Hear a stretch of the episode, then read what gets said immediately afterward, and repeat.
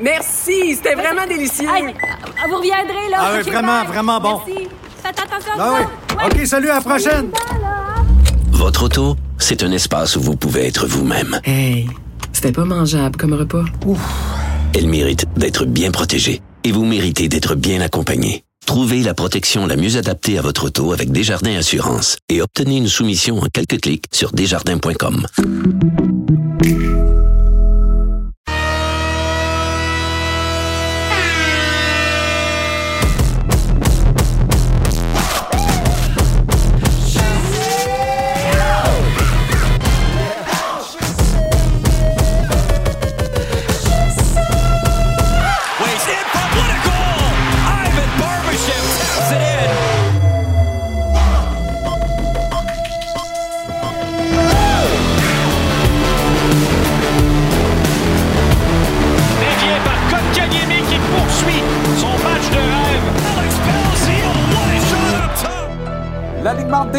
le Colisée, Tony Marinaro, le show, Maxime Lapierre et Antoine Roussel. Le coach Michel Terrien, la mise en échec, Renaud Labois. Capital Hockey, Philippe Boucher. Démission de Gilles Courteau, Kevin Dubé du Journal de Québec. Les espoirs du Canadien, Anthony Martineau. L'ADN du sport, la Claude Guillet. Et gage-tu, Gonzo.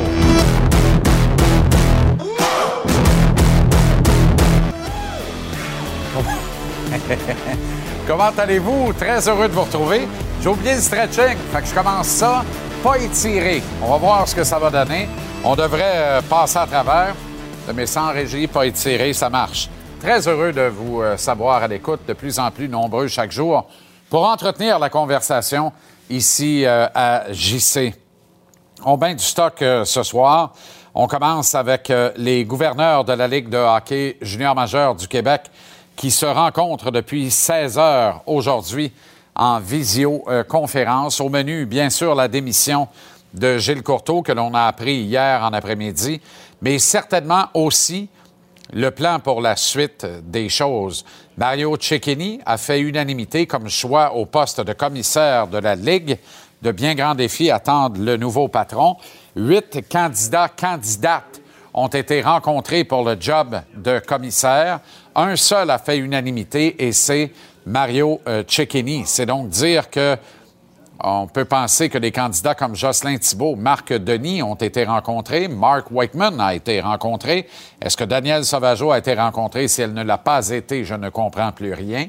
Mais un seul a fait unanimité, c'est celui que vous voyez qui est actuellement euh, euh, président par intérim des Alouettes de Montréal, Mario euh. Euh, au fait, comment va se terminer son deuxième règne à la présidence des euh? Est-ce que ça va se terminer bientôt? Est-ce qu'il va euh, continuer de présider euh, aux activités, aux opérations courantes des Alouettes le temps que le nouveau propriétaire soit nommé? Est-ce que Mario Cecchini a tenté d'obtenir des garanties quant à son siège de président? Garanties qu'il ne peut obtenir tant qu'une transaction de vente de l'équipe n'est pas officiellement ratifiée. D'autre part, est-il ou était-il le choix potentiel des acquéreurs des Alouettes? Autant de questions qui l'ont probablement poussé, en trouvant des réponses, ça et là, à accepter le mandat de la Ligue de hockey junior majeur du Québec.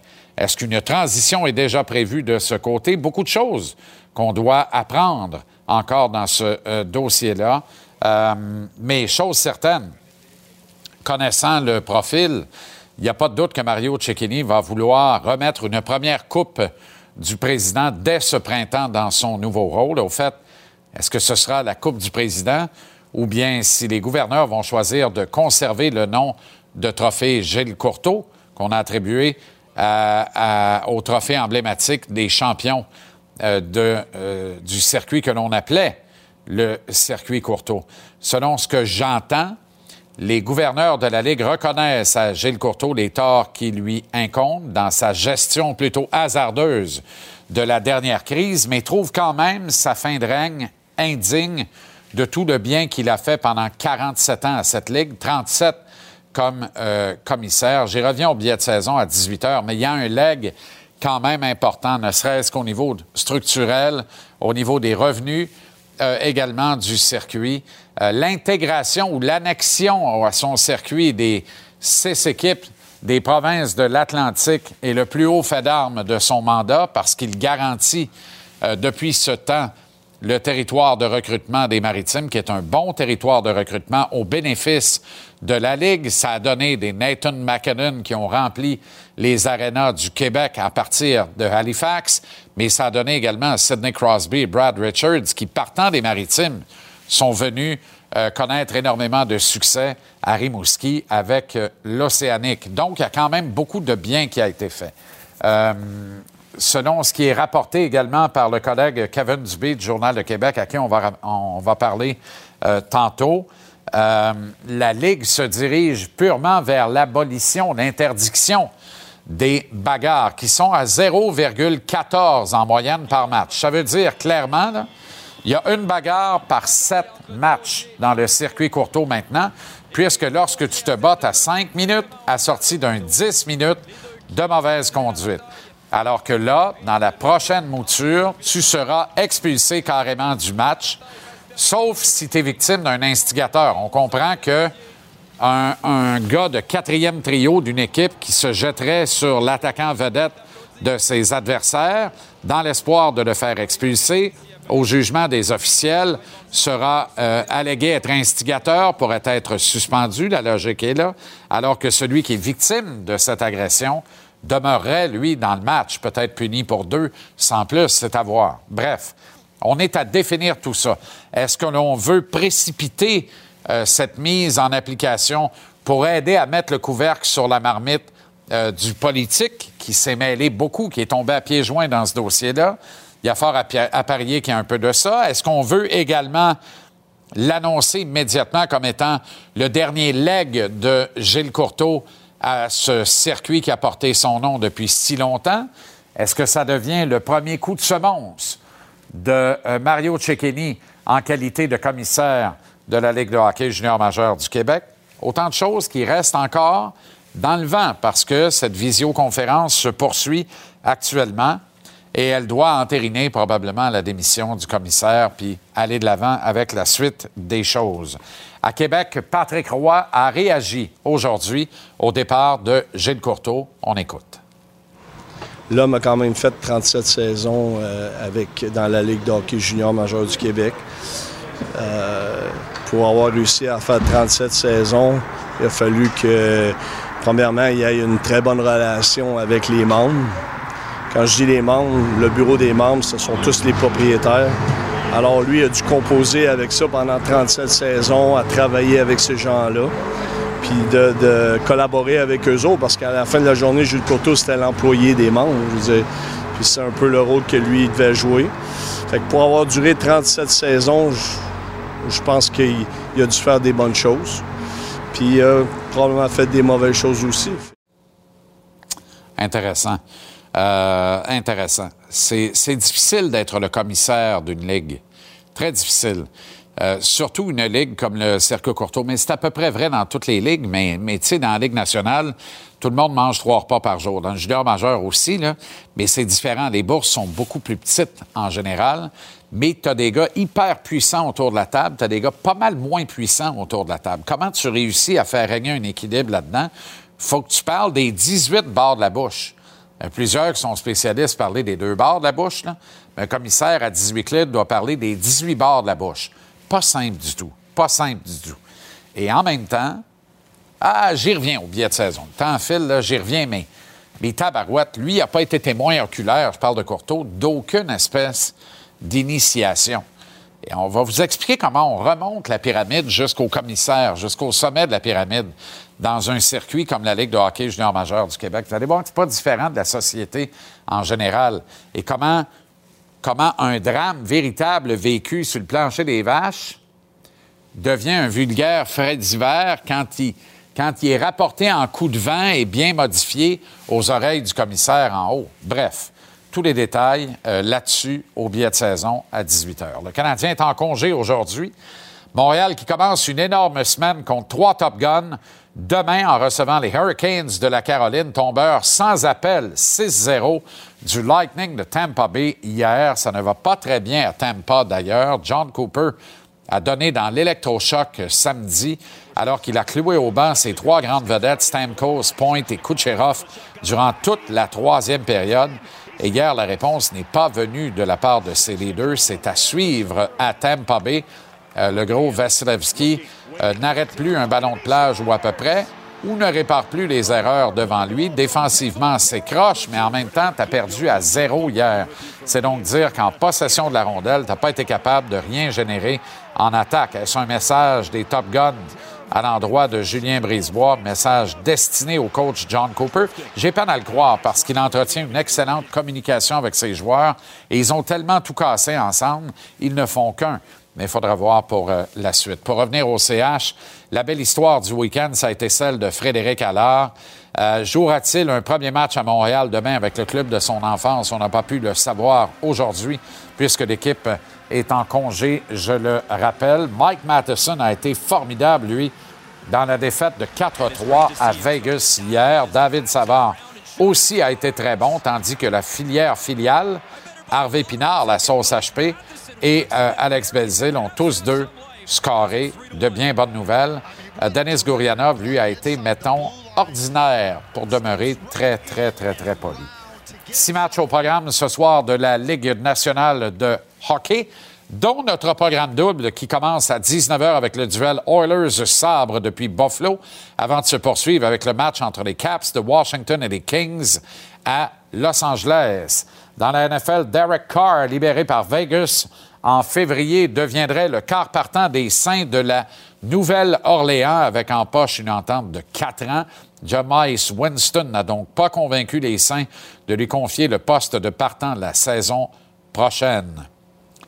En combat ultime au UFC 285, quel chaos pour Marc-André Barriot en fin de semaine euh, au T-Mobile Arena euh, de Vegas lors de l'UFC, donc 285. Un chaos percutant, vous le voyez, d'une rare violence. C'est survenu au deuxième round face à un adversaire à qui Barrio a fermé les deux yeux, pour euh, dire euh, au bas.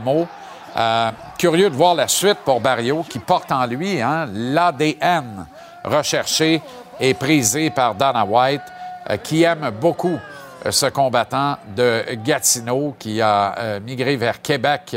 C'était il y a plus de dix ans maintenant et qui est diplômé en diététisme et qui a également des diplômes culinaires. Autrement dit, il se fait à manger. Mettons ça de même. En Formule 1, Aston Martin a porté un grand coup lors du premier Grand Prix de la saison courue au Bahreïn en fin de semaine. 99e podium de la carrière du vieux Fernando Alonso, seulement son deuxième toutefois depuis 2014. Lance Stroll a quant à lui pris le sixième rang, ce qui en vertu de sa blessure au poignet est un résultat fort intéressant. On rappelle que Max Verstappen et Sergio Perez ont assuré un doublé Red Bull au final de ce premier Grand Prix du calendrier 2023 de Formule 1.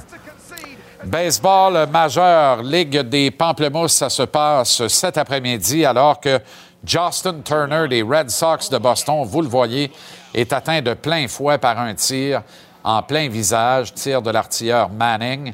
Alors, vous voyez que Turner est, ensanglanté littéralement encore une fois, des images un peu euh, troublantes. Euh, il faudra voir la durée de son absence parce que ça, c'est minimum, minimum une commotion cérébrale. Tout de suite, on s'en va à Québec parler aux collègues du Journal de Québec, Kevin Dubé. Kevin, ça fait très longtemps. Comment ça va? Ça va, ça va vite, je te dirais. ça va très vite depuis hier soir. Mais euh, non, ça va bien. Content de te voir, Jean-Charles. Beaucoup de stock, content aussi. Démission de Gilles Courteau.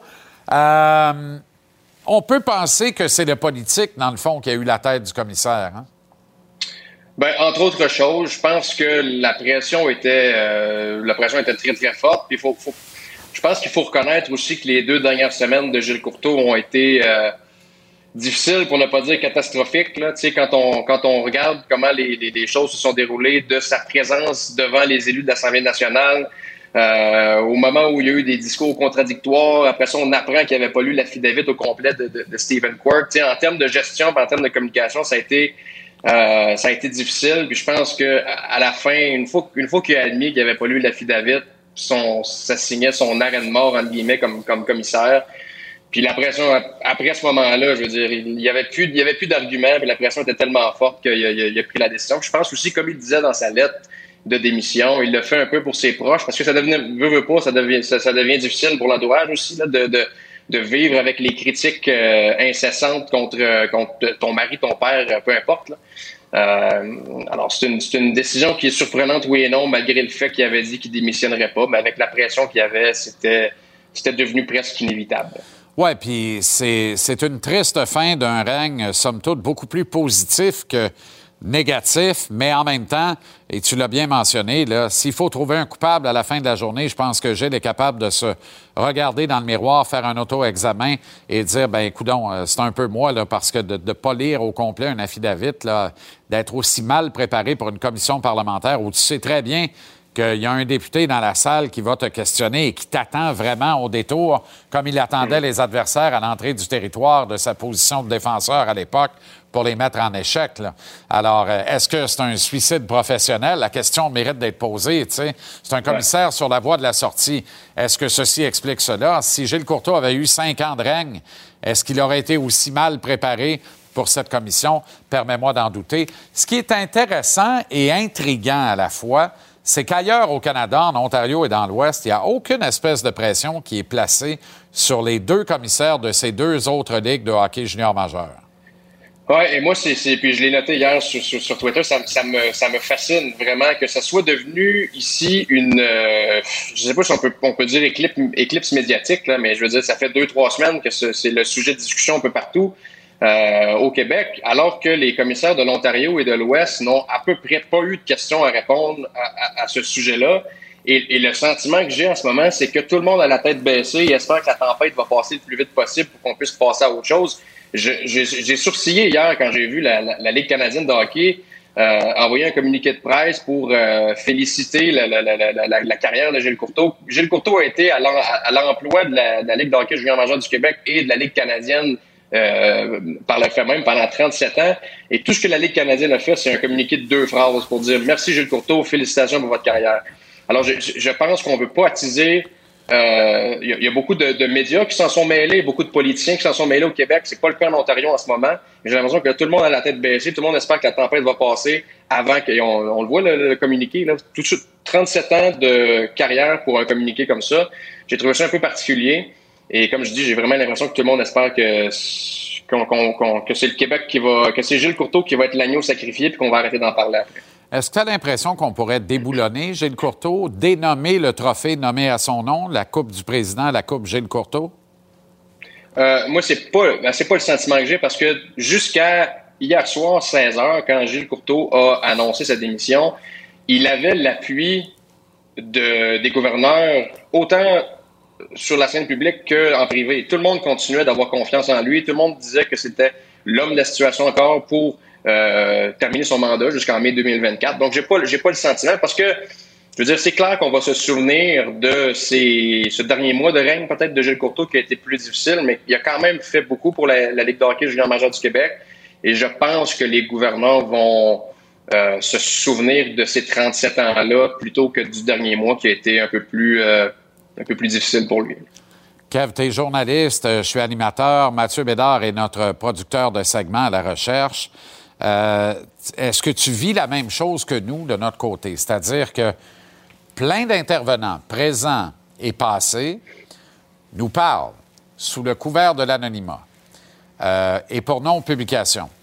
Et aucun intervenant n'est prêt à prendre la parole publiquement. Est-ce que le mot s'est passé ou est-ce que l'omerta naturelle règne chez tous ces gens qui, euh, pour la plupart, euh, initiés dans le passé, sont donc un peu honteux de ce qui s'est passé, ne veulent pas l'ébruiter sur la place publique pour ne pas peut-être rouvrir un dossier qu'ils avaient enterré au fond d'eux-mêmes depuis plusieurs années et devoir l'expliquer à leur épouse, à leurs enfants, au reste de leur famille et de leurs amis. Il y a, plein de choses là-dedans. Puis oui, euh, pour répondre à ta question, je vis exactement la même chose. Il y a, il y, a, beaucoup de gens qui veulent, qui, parlent sous le couvert de l'anonymat parce que ce qui est complexe dans ce dossier-là, c'est que souvent, les gens qui ont été initiés ont initié par la suite. Euh, donc, d'un, c'est pas dans leur intérêt de, de raconter leurs histoires d'initiation parce qu'ils savent très bien qu'ils ont fait, vi- ils ont fait vivre la même chose à d'autres, à d'autres personnes par la suite. En ce moment, je peux te dire une chose, par exemple, il y a des gens qui sont nerveux. Il y a des gens qui euh, savent ce qu'ils ont fait euh, et, espèrent que ça sortira pas. Puis, ce qui, est, ce embêtant, ce qui est compliqué pour les gens aussi, c'est est-ce que tu as envie de te lancer dans un dans ça fait ça fait trois semaines qu'on en parle, c'est un sujet qui est récurrent au Québec. Il y a des gens qui n'ont pas envie de se lancer là-dedans dans les accusations publiques pour tenter de discréditer, certaines personnes. Euh, mais, euh, mais oui, clairement, je, peux te confirmer que, que puis probablement que vous vivez la même chose. Il y a des gens qui sont, qui sont nerveux de parler, puis il y a des gens qui sont stressés aussi que certaines choses sortent sur eux. Ouais. Euh, j'ai le même. euh, j'ai les mêmes renseignements. On est à la même place euh, là-dessus. Puis certains acteurs un peu plus publics, hein, voire impliqués de près ou de, ou de loin dans ce dossier. Alors, il y en a qui ont un sommeil un peu plus troublé. Disons ça comme ça, euh, par les temps qui Mhm. Courent. Tu sais, ça prend un seul témoignage, hein, et puis là, on bascule Absolument. dans autre chose. Puis... Alors, Mario Cecchini est nommé. Excellent scoop, d'ailleurs, euh, Kev. Bravo pour ça. Euh, et euh, ça répond à la commande interne qui était aller chercher quelqu'un qui va penser à l'extérieur de la boîte, qui n'a pas nécessairement un background de gestionnaire hockey, mais qui est un bon marketeur, un bon gars de relations publiques. Le secteur hockey, il va relativement bien dans le Q. On a besoin d'un gars pour emballer le produit et bien le vendre et bien faire les recommandations auprès des paliers de gouvernement, notamment. Il y a beaucoup de lobbying dans ce mandat-là. Ah oui, puis le, je veux dire, le poste de commissaire de la LGMQ, c'est un poste de politicien, parce que je, t'entendais en parler tantôt, parler des 18, bouts de- des 18 côtés de la bouche, là, moi je l'ai jamais essayé, mais ça doit être assez difficile. Puis c'est exactement ce qu'il doit faire. C'est, négocier entre les marchés, des marchés plus puissants que d'autres à cause de la situation géographique ou financière des équipes. Euh, et je, pense aussi que les, propriétaires veulent quelqu'un qui peut s'exprimer adéquatement. Je veux pas dire que Gilles Courteau ne s'exprime pas adéquatement, mais je pense qu'en termes de communication, c'était plus difficile. C'était pas le plus grand orateur. Et Mario Cecchini va peut-être pouvoir être capable de véhiculer un message un peu mieux que, que l'ancien commissaire l'a fait. Autre grosse nouvelle, les bagarres deviendraient interdites dans la Ligue de hockey junior majeur du Québec dès la saison prochaine. C'était déjà presque fait. Là, c'est 15 minutes. En ce moment, quand tu te bats, c'est 5 minutes plus un 10. Euh, mais là, là ce, qu'on, ce, qu'on, sur, ce, sur quoi on s'est entendu dans les dernières semaines, c'est que probablement que ce soit une expulsion, une expulsion automatique pour un combat. Euh, il reste des détails à ficeler encore. Comment on l'applique euh, pour un instigateur, par exemple, qui va se ruer sur un joueur. Est-ce qu'on expulse aussi l'autre? Euh, il reste plein de détails, mais ça va un peu avec la pression politique. là. Tu sais, euh, Il y, a- il y a beaucoup de pression politique. François Legault en a parlé la semaine passée. La ministre Charest en parle depuis tellement longtemps. Euh, donc, on se dirige vraiment vers l'élimination complète des bagarres, qui était presque disparue quand même. là. C'est 0,14 combats par match depuis le début de la saison. Ouais. Mais euh, on espère que ça va diminuer encore ce, ce chiffre-là à suivre. Excellent travail, Kev. Toujours un plaisir de te parler. Prends soin de toi, puis à très bientôt. À plus. Notre sondage du jour, parmi les suivants, suivantes, qui aurait été votre candidat, candidate pour succéder à Gilles Courteau dans le Q? Marc Denis récolte la palme à 39,9% des intentions, 24,8% disent Jocelyn Thibault, 18,5% Daniel Sauvageau. Et voyez, hein, c'est toujours la, perception du public versus les faits autour de la table des gouverneurs. Le choix unanime, je le rappelle, et on peut penser que les trois autres des choix du jour ont été rencontrés pour le poste. Le choix unanime des commissaires, les 18 commissaires, Mario Cecchini ferme la marche de ce sondage à 16,8% des intentions. On s'arrête en pause. Au retour, on prend des nouvelles des espoirs du Canadien à travers vos questions posées sur les réseaux sociaux depuis 24 heures. Anthony Martineau nous parle notamment de la relève du Canadien devant le filet et de l'exceptionnel défenseur petit format Lane Arthur.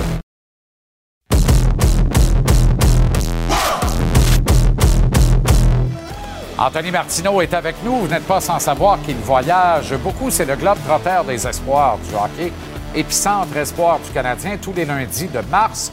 On va en regarder ensemble, grâce à vous, puisque vos questions sont relayées à Tony qui va y répondre ici euh, en direct tous les lundis. Ça va, Merci, euh, oui, ça va très bien. Merci aux gens, d'ailleurs. hein. Plusieurs Absolument. bonnes questions. Absolument, oui. Je les avais vus passer, toutes les trois qui ont été sélectionnés. Ouais. Je les ai vus passer. euh, Quelqu'un m'a tagué, là, euh, probablement. C'est. Ben, ça. Je- On le sait plus. On doit se connaître, là, j'imagine. OK.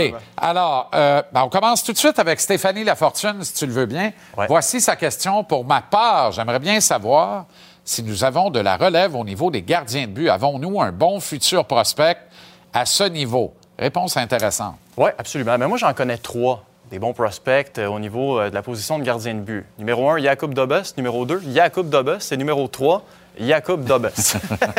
Autrement dit, hein? C'est, oui, très mince. Jakub Dobes qui a des chiffres absolument fantastiques pour une deuxième saison consécutive dans la NCAA. C'est un grand gardien, un gros gardien, 6 et 5, 197 livres, et c'est surtout un gardien qui ne gaspille pas d'énergie devant sa cage.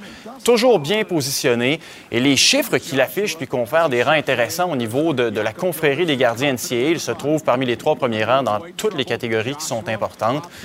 Après Par contre, c'est extrêmement mince. On voit les gars au tableau, là, Caden Primo, Frédéric Descartes. Primo, ce qui D'écart, on en disait du bien, mais je pense que ça est en ralentissement. Hein? Progression plus ralentissement, Oui, oui, oui, absolument. En fait, euh, le problème avec Descartes, c'est la constance. Il peut avoir un très bon match et les trois suivants, ça va être extrêmement difficile. On lui avait dit en début de saison à Descartes, tu pars sur un pied d'égalité avec notre gardien numéro un et si tu fais le travail, on n'a aucun problème à te donner la pole position. Par contre, cette position-là, il n'a pas réussi à la prendre. Présentement, c'est des chiffres extrêmement compliqués. Il en Se trouve Suède, sous- hein? ben oui, il joue en SHL, en Ligue élite suédoise. Et tu sais, quand ton pourcentage d'efficacité est sous la barre des 900, la barre névralgique des 900, ça en dit long. Puis dans le cas de Caden Primo, le gros problème avec lui, encore là, la constance, saison présente qui est moins bonne que ses deux premières dans la Ligue américaine de hockey. Ça va mieux depuis le 25 janvier. Mais un gars comme Caden Primo, on veut qu'il domine la Ligue américaine avant de penser à lui donner du temps de glace dans la Bien Ligue sûr. nationale. Il ne le fait pas présentement. Exact. Je te suggère que Devon Levy pourrait être un espoir du Canadien, mais pas avant juillet 2024. c'est à Ben, si je suis Kent Hughes, moi, assurément, je regarde euh, pour, acquérir un, un jeune défenseur, un jeune défenseur, un jeune gardien Un de but gardien. prometteur, parce qu'on vient de le dire, il n'y a pas beaucoup de candidats. Par contre, je me rattache un peu à Samuel Montembeau, moi. 26 ans, présentement, et vous le voyez à l'écran, se retrouve quand même parmi la moyenne des bons gardiens de la Ligue nationale depuis le 1er janvier. En fait, depuis qu'on lui a donné une vraie opportunité. Et le lien que je fais avec les trois gardiens dont on vient de parler, Samuel Montembeau a 26 ans. Si je vous avais dit qu'il allait être gardien numéro un dans la Ligue nationale de hockey il y a de cela 5-6 ans, vous m'auriez dit, baf, pas certain. Alors, on on- on- on n'est pas à l'abri d'une éclosion tardive, d'un décor ou d'un primo. C'est juste que présentement, si tu as l'opportunité de viser un gardien prometteur, vas-y, parce que Dobus, ça reste Exact. le seul. Et ce qui est intéressant de Montembeau, c'est la progression également. Parce que ce qu'on voit beaucoup, de plus en plus dans la Ligue nationale, c'est apparaître de jeunes gardiens qui mettent beaucoup de chiffres impressionnants sur le tableau très rapidement. Quand ils ont fait un tour de ligue, tout le monde a bien aiguisé la vidéo. Oups, là, ça commence à baisser. Alors que Montembeau, Montembeau, lui, n'a jamais cessé sa courbe de progression et on sent qu'il n'a toujours pas plafonné. Il en reste encore. Fait qu'effectivement, avant de, de le tasser littéralement de la route, lui est en train de confondre même la haute direction Ouais. euh, de l'équipe. Deuxième question, euh, et je pense qu'elle nous vient euh, cette fois-ci de, on va le voir à l'écran, Oh, OK, oui, c'est- un compte anonyme. On n'a pas son nom. Mais on voit la question quand nous vient même. de euh, en chose. 1004. Elle nous vient de choses.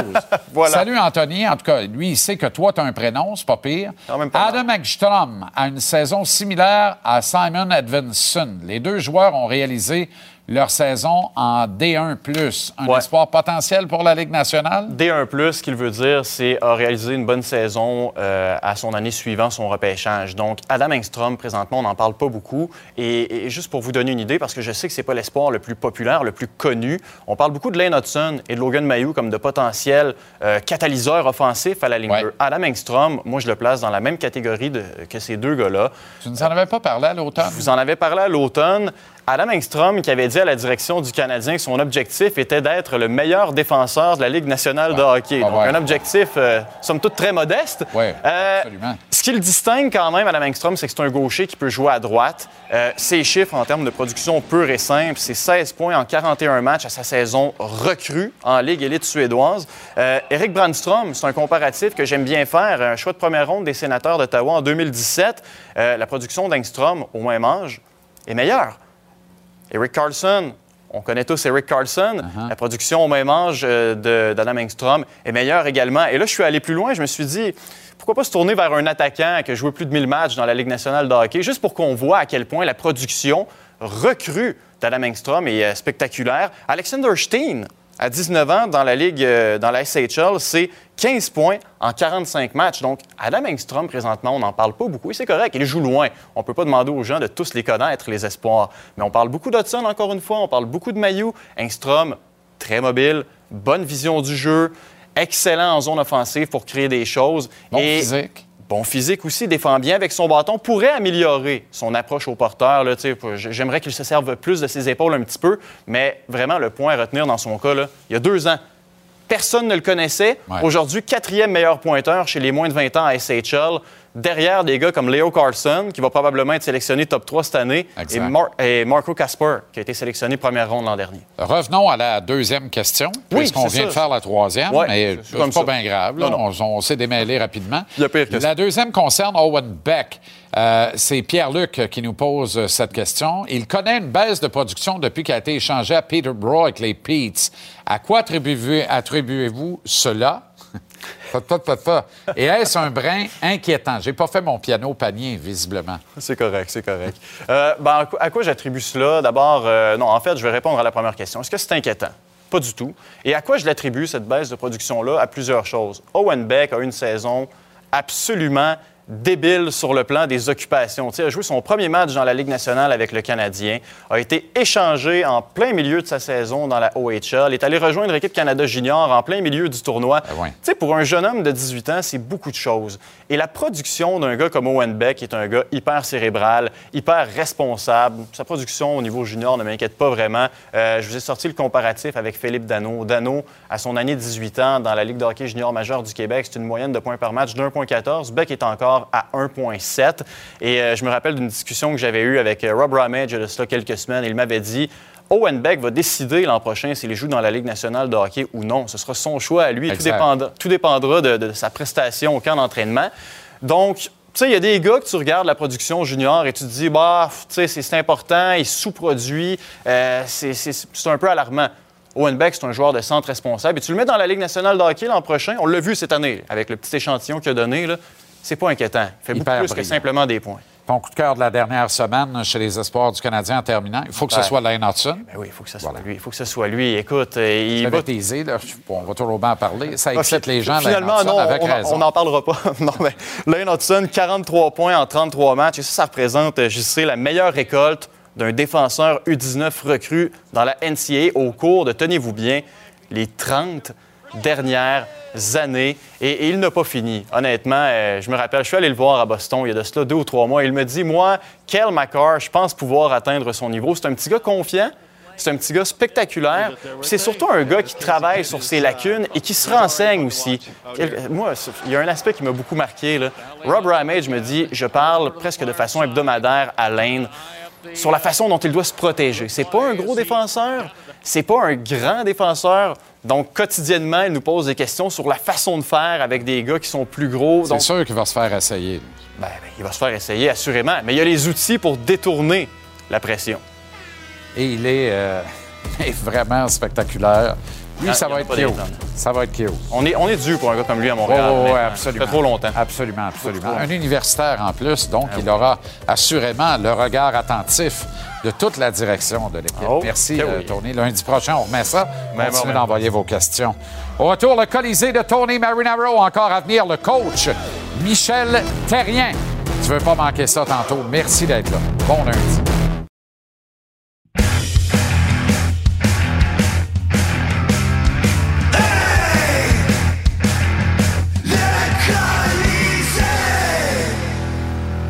Colisée avec Tony Marinaro qui est, euh, ben, qui est absent ce soir tout en étant euh, présent ce soir. Alors voilà, il est présent absent. C'est parfait. Euh, ça va, Tony? Moi, ça va très bien, toi? Excellent. Euh, commençons avec les bagarres dans la Ligue de hockey junior majeur Ouais. du Québec. Tu veux discourir là-dessus? Je vais peut-être te surprendre ce soir un peu, mais je vais te montrer que moi, j'ai jamais quelque- rien de personnel contre qui que ce soit. Mais j'aimerais saluer Patrick Roy. Parce que quand Patrick dit faut arrêter avec la bagarre là, dans le hockey junior, Patrick, on sait, il n'y a pas seulement beaucoup de poids dans la Ligue junior majeure du Québec, mais il y a beaucoup de poids dans le hockey point à la ligne. Et Patrick, c'est quelqu'un qui s'est, évidemment, avec la belle carrière qu'il a eue, mais c'est déjà quelqu'un qui a dû se battre ou il s'est battu. On s'en souvient aussi que son fils, au niveau junior, s'était battu aussi. C'était pas beau à voir vraiment. Patrick, qui a évolu- évolué au fil des ans, on le voit. Moi, j'avais des doutes que Patrick, il a évolué comme peut-être comportement, comme joueur d'équipe, comme un, membre d'un staff de la Ligue nationale, mais il m'a montré qu'il avait vraiment évolué comme personne. Puis quand Patrick Roy met son pied à terre et dit assez, c'est assez, ça, c'est un point tournant, pas seulement dans le hockey, mais dans le sport puis dans le monde. Euh, mais ça rejoint ce qui est déjà en vigueur aux États-Unis dans la NCAA. Donc, c'est une, une bonne affaire. Et à 0,14 bagarres par match, on parle d'une bagarre par sept rencontres en moyenne euh, cette saison dans le Q. Mais euh, de l'abolir rendu là, c'est parfait. Le dernier pas à franchir, on le franchit, puis c'est tout. Euh, on aurait dû même le faire beaucoup plus tôt, tant qu'à moi, opinion bien Ouais. personnelle. Retour sur le match d'hier. Si, si je peux, Jean-Charles, tu sais, Ouais. dans vite, vite, là, dans ma jeunesse, Jean-Charles, moi, j'adorais les bagarres, OK? J'adorais Chris Nyland, j'adorais euh, John Cordick, euh, euh, j'a- j'adorais Shane Corson, j'adorais un paquet de gars qui se battaient.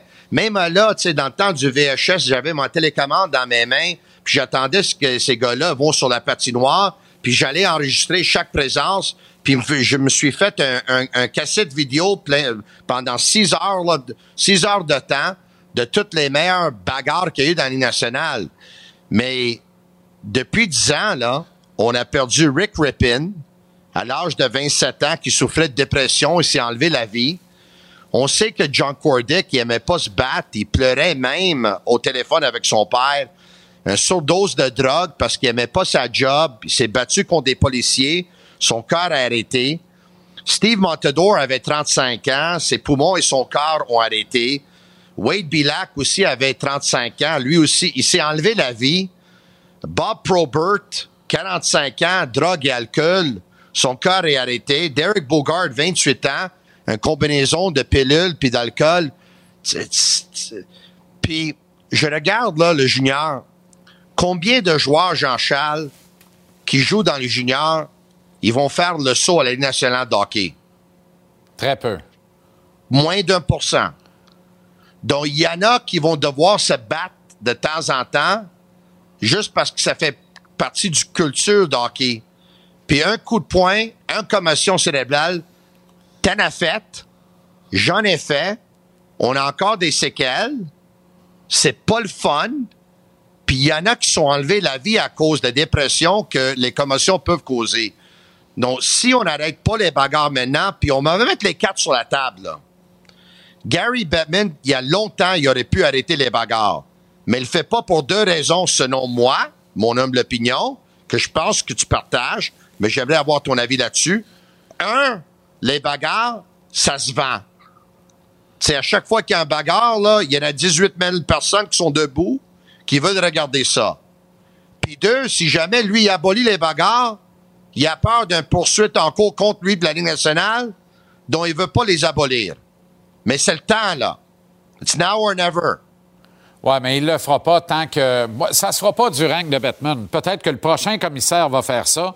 Va falloir que plusieurs gouverneurs tombent autour de la table, prennent une retraite, soient remplacés par des plus jeunes et plus euh, apte à prendre les meilleures décisions dans les circonstances. Il faut comprendre dans quel marché on évolue également. Au Canada anglais, on veut rien savoir de ça, l'abolition des bagarres. Il y a juste au Québec qu'on est pour ça. On est bien petit. Là. On a un, un- une bille sur 32 dans le boulier de la Ligue nationale. Et dans la plupart des marchés américains, on est pro-bagarre, tu comprends? Dans bien des villes de hockey aux États-Unis, quand tu vas au building, euh, avant la période d'échauffement, tu vois le best-of des bagarres encore sur les écrans, sur les Jumbotron. Alors, on est très, très loin de ça sur le plan euh, Mais- culturel, là, tu comprends? Oui, je que- comprends, mais on, on veut vendre quoi exactement? E- Est-ce qu'on préfère regarder un McDermott jouer au hockey au lieu d'un Connor McDavid? Dans, Moi, je certains, préfère- dans certains marchés des États-Unis, la réponse est malheureusement oui. Mais c'est- triste parce que Ben oui. euh, aux États-Unis, ils adorent le football à NFL, n'est-ce pas? Ouais. C'est le sport numéro un aux Ouais. États-Unis, en Amérique du Nord. Ouais. Est-ce qu'ils enlèvent leur casque puis ils commencent à, à se donner des, pou- Ben, absolument des coups de poing dans... Mais là, Absolument pas. Mais c'est autre chose. Mais le hockey a été vendu comme ça. Des films ont été faits, produits sur le principe des bagarres. Hey, je regardais, là, je fais des recherches depuis 24 heures, là. Et euh, je regarde des alignements du hockey junior là, dans les années 80 et même jusque tard dans les années 90. Et là, tu regardes le- la fiche Hockey DB des joueurs Ouais. d'une édition, d'une équipe. Tabarouette, t'as 8 gars sur 28 qui sont sur la fiche Hockey DB qui ont plus de 200 minutes de punition dans l'année. Ça te donne-tu une idée comment ils ont laissé tomber Mitaine? Et là, on parle des bagarres déclarées lors des matchs pour lesquels tu es puni pour 5 minutes. Dans les Ouais. camps d'entraînement du junior, il y a 40 ans, là, il pouvait avoir 800 personnes dans les estrades un lundi matin pour des matchs intra-équipe d'un camp d'entraînement junior parce qu'il y avait 10 bagarres dans un 3-20 minutes, pas chrono. Ça te donne une idée comment ça se pognait puis ça se tapait sa gueule.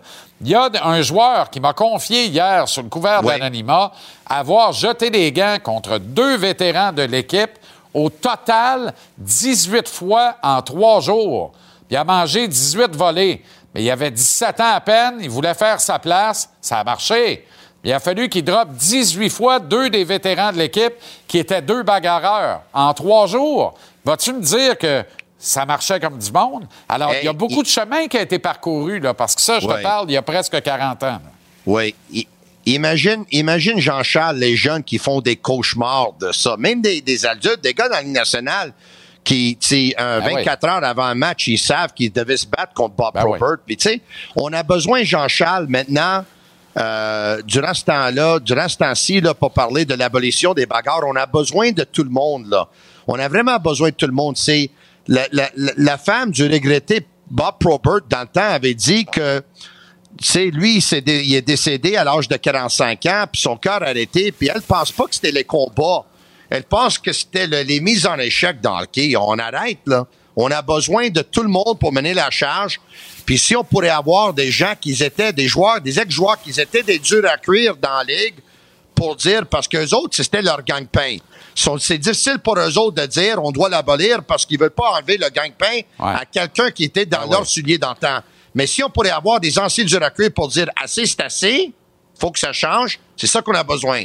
Non, mais les combats, c'est un facteur, mais euh, l'addiction aux drogues douces, aux drogues dures, à l'alcool, aux painkillers, aux antidouleurs, aux antidépresseurs également, tout ça, ça fait un cocktail Molotov et ça provoque des morts prématurées, des ruptures du myocarde, des arrêts Ben oui. cardio-respiratoires dont les gars ne se relèvent pas. Mais tout ça part de quoi?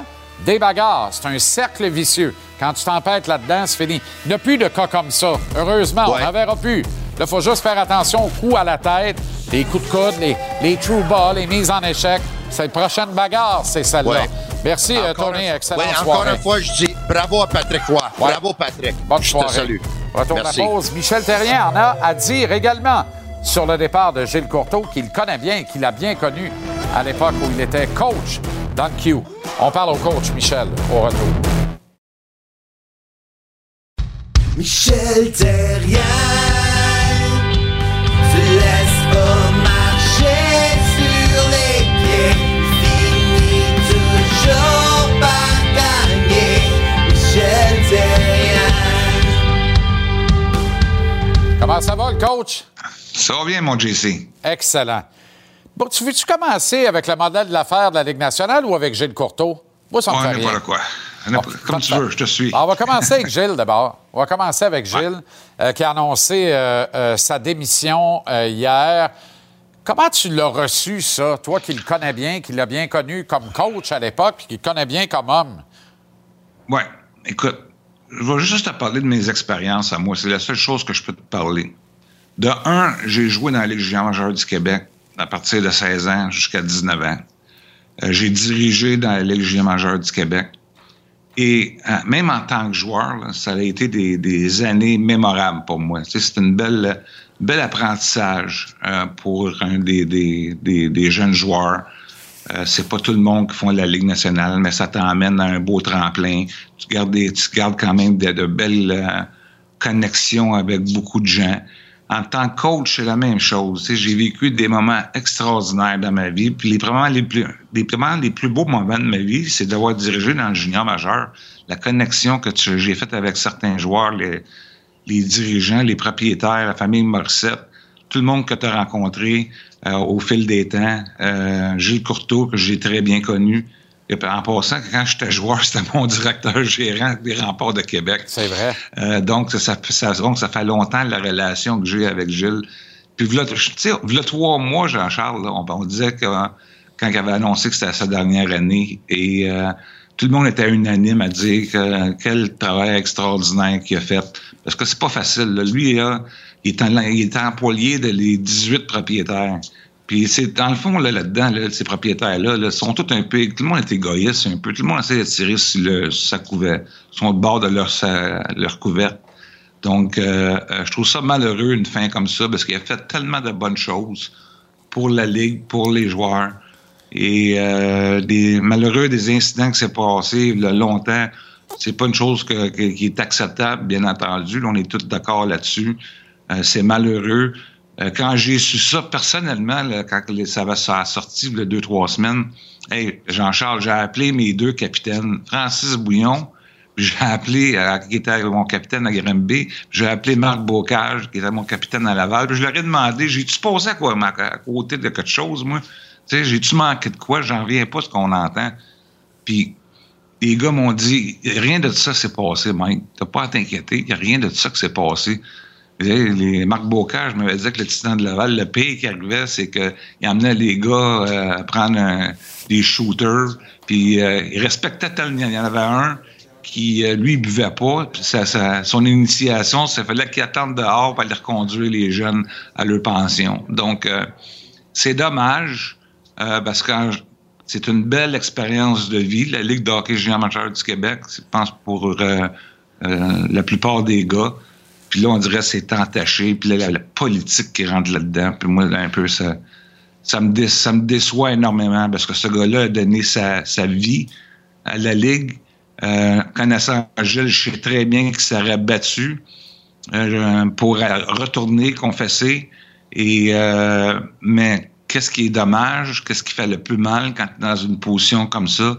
Je pense que c'est ta famille, ta femme, tes enfants, ton entourage. Je pense que quand c'est arrivé à ça, là, écoute, euh, d'après moi, c'est une des décisions pour laquelle, pourquoi que, qu'il a démissionné, mais je trouve ça dommage parce qu'il a fait toute une job, toute une belle carrière pour la Ligue.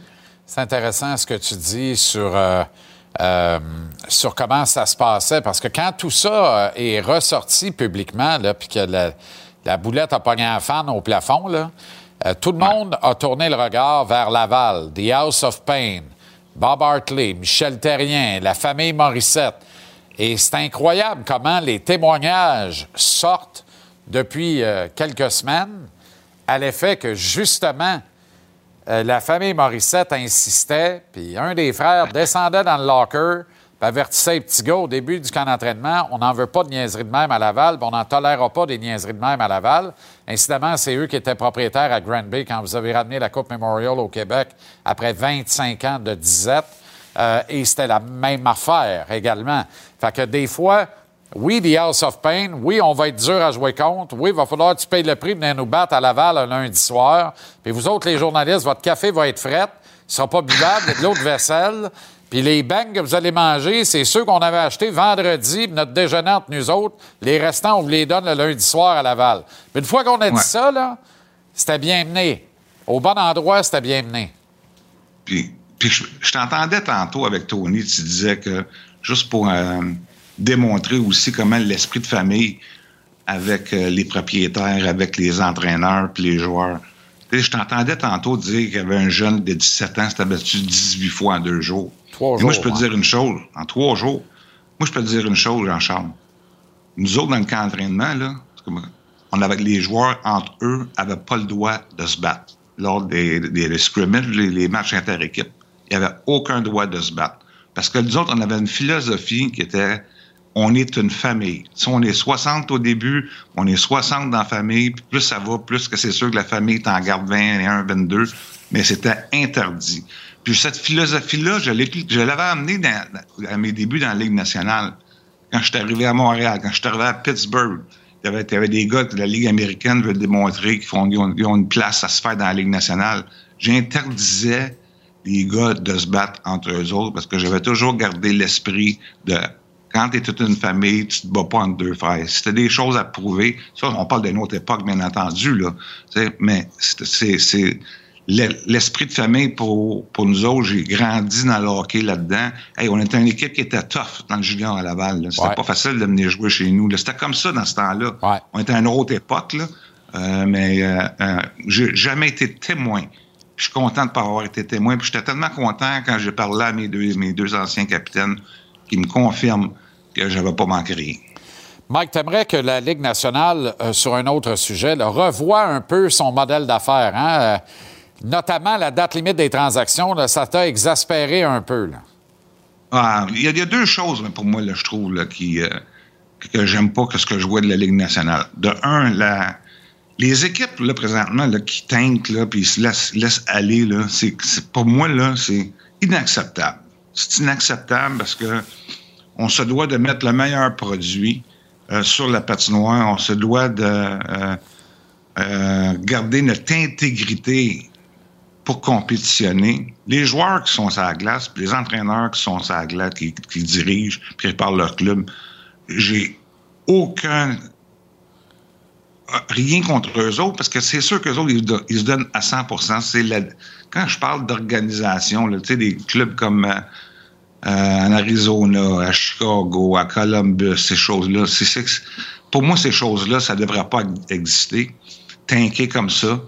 Euh, l'autre chose que je trouve, quand tu tankes, quand tu laisses aller des joueurs, là, t'as de- deux, deux, trois semaines avant la date limite des transactions.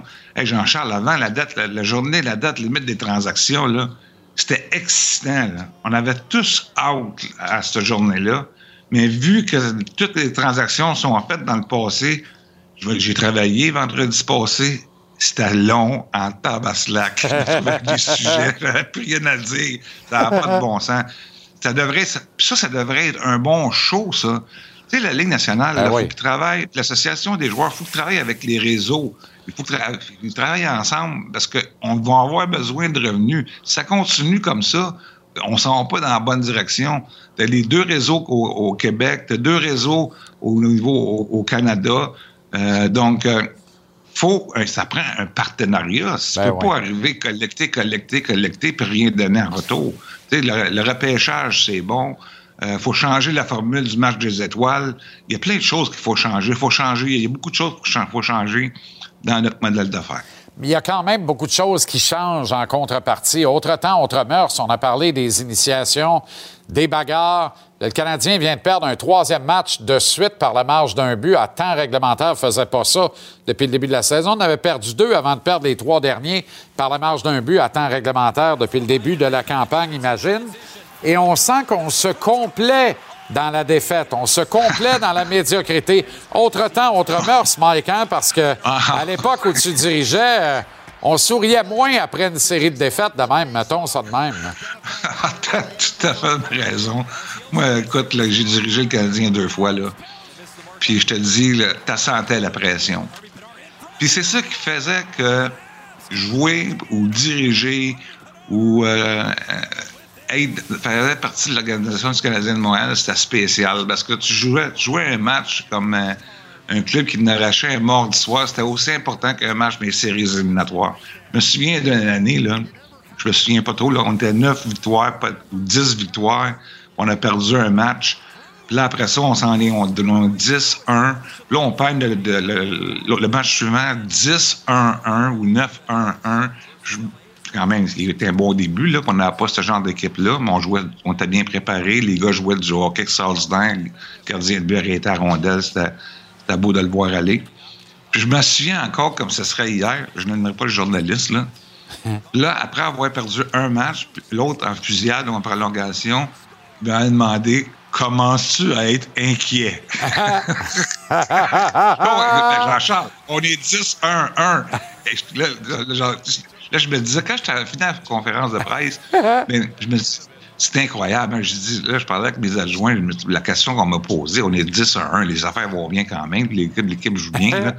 Mais on vient de te montrer comment on est dans un autre monde. On accepte, là, on accepte le- euh, tout ce qui se passe. On accepte de, de la reconstruction. Il faut être patient, mais il faut arriver là, un bout de temps là, que la pression, il faut qu'elle arrive. Là, parce que as besoin de l'adrénaline de vouloir gagner. Tu as besoin de ça.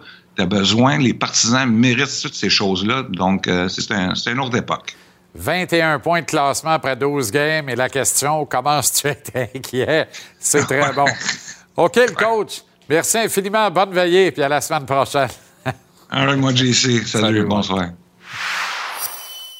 Ce segment vous est présenté par Mise au jeu plus. Parie sur un seul événement. Partage la victoire. Gage est propulsé par le mise au jeu de l'Auto-Québec. Va au miseaujeu.com. Trouve l'éventail de tous les paris. Tu peux faire des paris uniques, tu peux parier dans le cours des matchs et tu peux faire des paris combos. Tu peux surtout être prêt grâce au maître. Stéphane Gonzalez en capsule ici tous les lundis, vendredis, en intégral hebdomadaire le vendredi en fin de soirée. Comment ça va, Gonzo? Très bien, toi? Excellent. Match important ce soir à notre antenne. Mec Jesus, les Oilers contre les Sabres. Rien n'est joué, mais Non. ni d'un bord ni de l'autre. Non, c'est ça Les l'affaire. Oilers devraient être en série, mais où et contre qui? Tu as dit devrait. C'est Ouais. chaud la lutte. là. Pour la Pacifique, là, pour les gens à la maison, là, aller voir le classement, puis ça bouge. Le Kraken est revenu. Les Ouais. Kings ont maintenant euh, un gardien de but puis un défenseur. Ouais. Golden Knights ont fait des changements aussi, les Oilers, donc on verra. Mais, mais oui, je suis curieux pour ce match-là. Puis, c'est- c'est un match où les deux équipes, il y a une implication pour les séries éliminatoires et c'est deux équipes qui peuvent marquer une tonne de buts, puis qui en donnent beaucoup aussi, Jean-Charles. Fait que c'est sûr, quand on regarde McDavid, c'est quoi? C'est 20 points à ses sept derniers matchs, McDavid. Je l'ai même pas mis en hausse cette semaine parce qu'on le mettrait à chaque semaine de toute façon. Oui. Ça, Dry deux fois hein, dans la lucarne comme ça contre Pinks. Connor Lebock sous l'épaule. Et d'ailleurs, une fois du revers. Ça se perd, le tir du revers dans la Ligue nationale Beaucoup de hockey. Euh, mais Drysdale va très bien sur une belle séquence aussi pour le nombre de matchs avec au moins un but. Puis on voit Tage Thompson qui lui est reparti euh, avec les Sabres de Buffalo. Je avec le total des buts ce soir. Plus de 7. C'est rare que c'est 7. là. On voit souvent 6, 6 et demi. Ouais, mais Même à ces deux 7, je suis confiant ce facile. soir. Je pense que c'est deux équipes qui en marquent énormément dernièrement aussi, alors plus de 7. Les sénateurs sont littéralement en feu. Ouais. Même dossier que les Bruins de Boston dans les 16 derniers matchs. Ben faut ouais, le hein? faire, là. 12-1-3. Et ils sont à Chicago ce soir. La Ouais. logique, c'est que ça se poursuit. là. Ben oui, je pense que la logique, c'est ça. C'est sûr que quand on regarde les sénateurs, tu l'as dit, c'est cinq victoires consécutives pour les sénateurs. Ils vont bien aussi. Il y a des joueurs qui vont bien. L'acquisition de Chikrin, d'ailleurs, bravo à Pierre Dorion pour, euh, pour cette transaction, hein, parce qu'on n'a pas été. On n'a pas donné Ridley Gregg, on n'a pas donné Shane Pinto, on n'a pas été game, puis on a payé plus cher. Pas de cher rien. On a payé plus cher pour Mathias Ecombe qu'on a payé pour Jacob Chikrin, même si c'est deux défenseurs différents. Moi, je trouve que Dorion, ça a été tout un move de sa part. Et ce soir, je vais avec les sénateurs par deux buts contre les Blackhawks. Je devrais dire ce qui reste du line-up des Blackhawks en plus. Puis quand je regarde la séquence victorieuse des sénateurs, ce qui m'a convaincu là-dedans, c'est que les victoires sont tout le temps par deux buts ou plus. Donc, on marque beaucoup de buts, on n'en donne pas tant que ça. Et là, on affronte une équipe qui est en difficulté, alors je prends les sénateurs par deux. Depuis vendredi, les cotes pour la Coupe Stanley ont changé un peu depuis la date limite des transactions. Oui, ben oui, un peu, c'est sûr, avec les différentes acquisitions. Puis je trouvais ça intéressant de pouvoir au moins donner maintenant des cotes qui risquent de euh, peut-être un petit peu moins changer d'ici la fin de la saison parce que la date butoir, c'était la date limite des transactions. Fait que quand on regarde les, euh, les favoris, ça, c'était avant la date limite des transactions. Il faut dire qu'il il y avait quand même quelques transactions qui avaient été conclues. On regarde les Bruins qui étaient favoris à cinq fois la mise. L'Avalanche, qui n'a pas été l'équipe la plus active, il faut le dire, là, la date limite. Ouais. On avait les Canes, les Leafs, Devils et Rangers Lightning à égalité à 13 fois. Et là, maintenant, on regarde, après la date limite des transactions, on voit que la cote des Ah Bruins avec l'acquisition de Tyler Bertuzzi a quand même fondu un peu. Ça n'a pas bougé beaucoup du côté de l'Avalanche.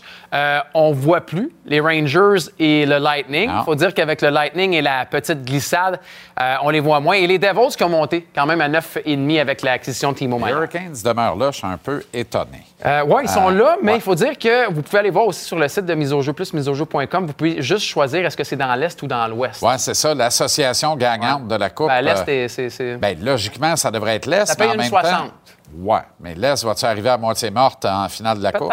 Pas impossible non plus. Euh, OK, euh, choix des poolers en hausse et en baisse cette semaine. Ben, en hausse, on aurait pu aller avec les Oilers d'Edmonton. Est-ce que tu m'as mis dans les valeurs en hausse? Je sais pas. Quand même Toi battu ou ton, ton, ton?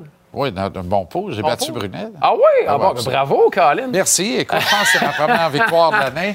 Là, ça m'en prend une, parce que c'est la dernière semaine avant les playoffs. Ouais. On va aller voir en hausse qu'est-ce qui se passe cette semaine. On débute avec les Oilers. J'ai pas mis Connor, mais j'ai mis Léon parce qu'il va bien. Léon, il Ouais. est là. Euh, J'ai mis Braden Point, même s'il n'a pas joué en troisième période Ouais. dans ce jeu dangereux. Quand et- même passé sept matchs de suite avec en un marquant but. un but. Ben oui, c'est incroyable. hier. Et, et Mercer aussi, sa séquence s'est arrêtée, mais quelle séquence de Dawson Mercer. Claude Giroux, on parlait Ah, des Giroux. va bien.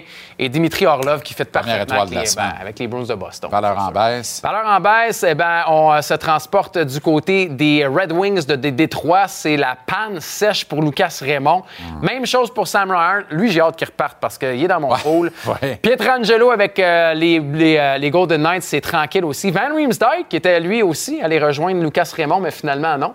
Transaction qui ne s'est pas avérée. Il reste avec les Flyers de Philadelphie. C'est un peu tranquille pour euh, Van Riemsdyk. OK, Gonzo, merci infiniment. Euh, Gage-tu, propulsé par Mise au jeu de l'Auto-Québec. Va au miseaujeu.com. Trouve l'éventail de tous les paris. Tu peux faire des paris uniques, parier dans le cours des matchs et faire des paris combos. Sois prêt grâce au maître Stéphane Gonzalez. Bonne semaine de sport, Gonzo, à vendredi. Yes, on se voit vendredi. Beau couvre-chef.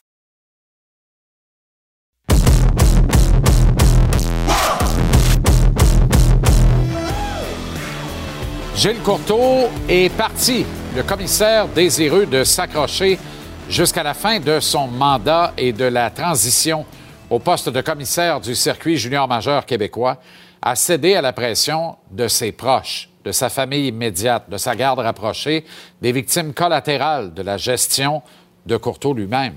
Détrompez-vous, les vraies victimes demeurent les joueurs trop longtemps bafoués, battus, violés, non respectés dans leur intégrité physique et psychologique.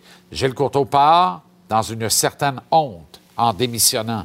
Voulait-il éviter de devoir retourner en commission parlementaire à Québec? Il y a probablement un peu de ça là-dedans.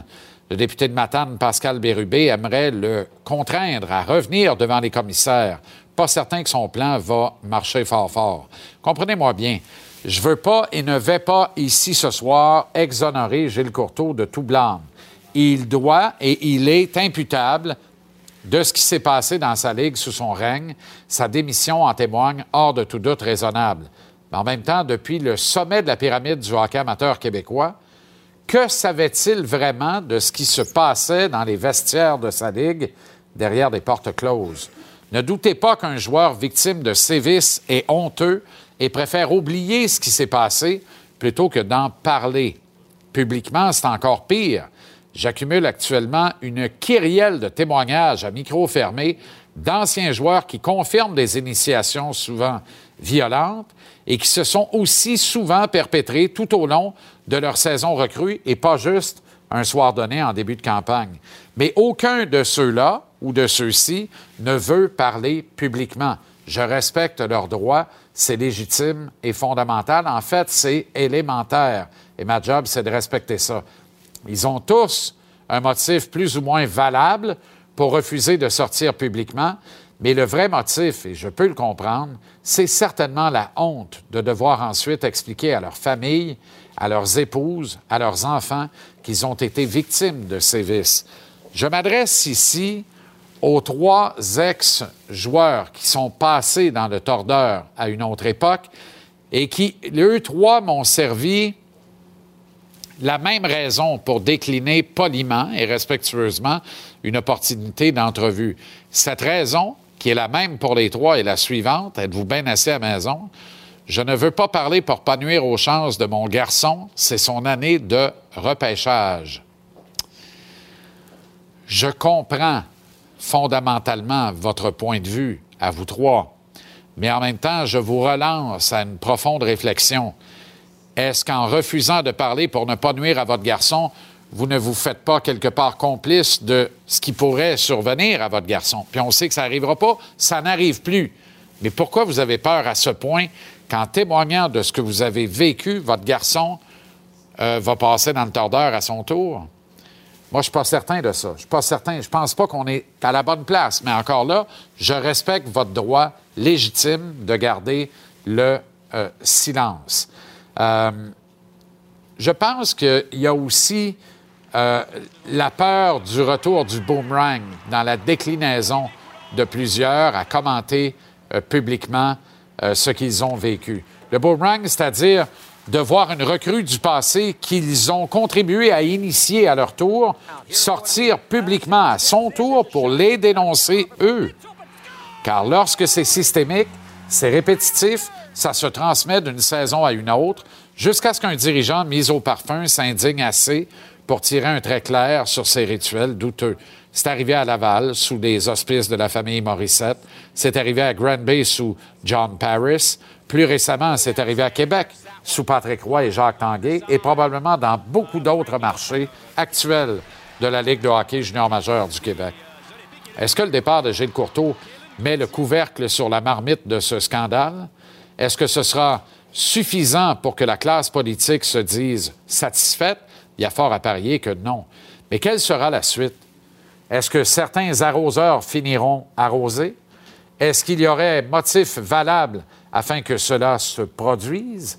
Est-ce que des victimes du passé vont finalement courageusement accepter de témoigner publiquement des sévices subis? Le cas échéant, est-ce que le quatrième pouvoir, les médias, ira de l'avant en racontant toutes les histoires et non pas seulement celles qui concordent avec leur agenda? Ça fait beaucoup de sous-entendus, n'est-ce pas? C'est normal. Sans un témoignage public, je me dois, pour ma part, de me garder une grande réserve, ce qui ne m'empêche pas de trouver carrément dégueulasse ce qui m'a été raconté sous le couvert de l'anonymat depuis quelques jours et qui implique des acteurs très publics de la saga euh, pour laquelle nous sommes témoins actuellement. Alors, j'ai juste envie de dire ce soir, à cette heure-ci, à suivre, mais assurément.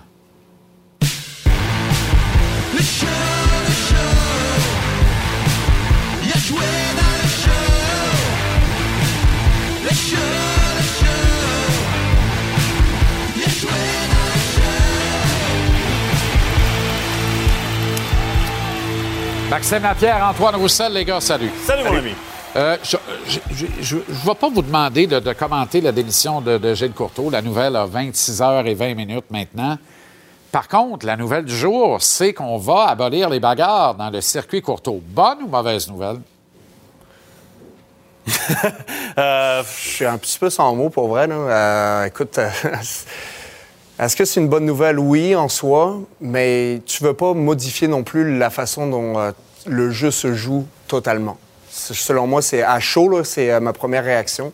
Euh, J'étais un peu mitigé pour euh, oui, c'est une bonne affaire, faut protéger nos jeunes. Euh, tu veux pas que ça devienne des problèmes par la suite, qu'ils aient des problèmes de santé ou ainsi de suite. Pour moi, c'est protéger notre jeunesse, c'est important, autant qu'on veut les protéger pour ce qui est arrivé au niveau de, des initiations. Tu veux les protéger à ce niveau-là, tu veux les protéger au niveau des bagarres, mais tu veux pas non plus trop tordre le produit non plus parce que, euh, tu sais, au final, le junior, on prépare les hommes de demain, mais tu prépares aussi des athlètes qui risquent de jouer dans la Ligue nationale. Fait que tu veux pas avoir un trop gros, une trop grosse amplitude. Mais euh, l'avenir nous le dira si c'est une bonne décision. Une réponse plate de ma part, moi je suis d'accord avec les deux côtés. Tu sais, si on veut garder le- le- les bagarres au hockey, puis on prend cette décision-là en groupe, ben, on garde ce que le hockey a toujours été. Puis si on veut protéger les jeunes, comme Antoine vient de le mentionner, c'est une bonne chose. Je pense qu'il y a des jeunes là-dedans aussi, on oublie souvent qu'ils ont 16-17 ans. C'est même pas des majeurs. Euh, si tu 16 ans, tu dois te battre contre un gars de 20 ans, ça fait pas de sens non plus. Donc, désenlever pour tout le monde, peut-être que c'est un peu mieux. Il y a des gens qui vont dire que le spectacle va être moins bon. Est-ce que ça va être plus spectaculaire côté euh, talent pour le troisième, quatrième trio? Peut-être aussi. Ça enlève un, un certain, euh, euh, une certaine historique. Je pense qu'il y a des partisans qui aiment encore ça. Il y en a d'autres moins, mais Ouais, dans les provinces de l'Atlantique, ça passe pas mal plus rough. Exact, 100%. Eux autres, ils Mais trouvent ça dur, comme ailleurs au Canada. On va pas le jour où on va abolir les bagarres. Pourtant, dans la NCAA aux États-Unis, qui est un territoire de plus en plus prisé et où on, peut- on sélectionne de plus en plus de joueurs, il n'y a pas de bagarre. Tu te bats, tu es expulsé du match, puis avec... C'est sûr, Jean-Charles, mais tu me le demandes à moi. Moi, je me suis rendu dans les nationales euh, au pic à la pioche et puis en étant dans la face du monde. la gueule. Ben, pas juste de ça. Ouais. sais, Je faisais autre chose que ça. tu sais. mais il reste que sais, euh, je serais pas, euh, je serais pas hypocrite en disant euh, Non, non, je abolir que ça. Là, Je comprends. Mais il y a un point intéressant, par contre, là, que, tu as évoqué, euh, Max.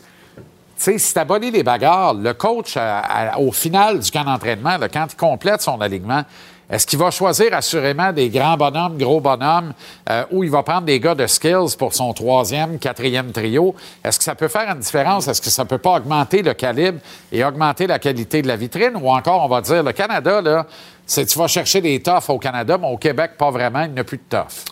Moi, c'était- souvent un peu de même la réputation avant. là. Tu sais, Je veux dire, t'allais chercher les gars de l'Ouest parce qu'ils étaient plus Ouais. costauds, puis le talent il Les était au bœufs de l'Ouest, mais rendu là, assumons-le. Non?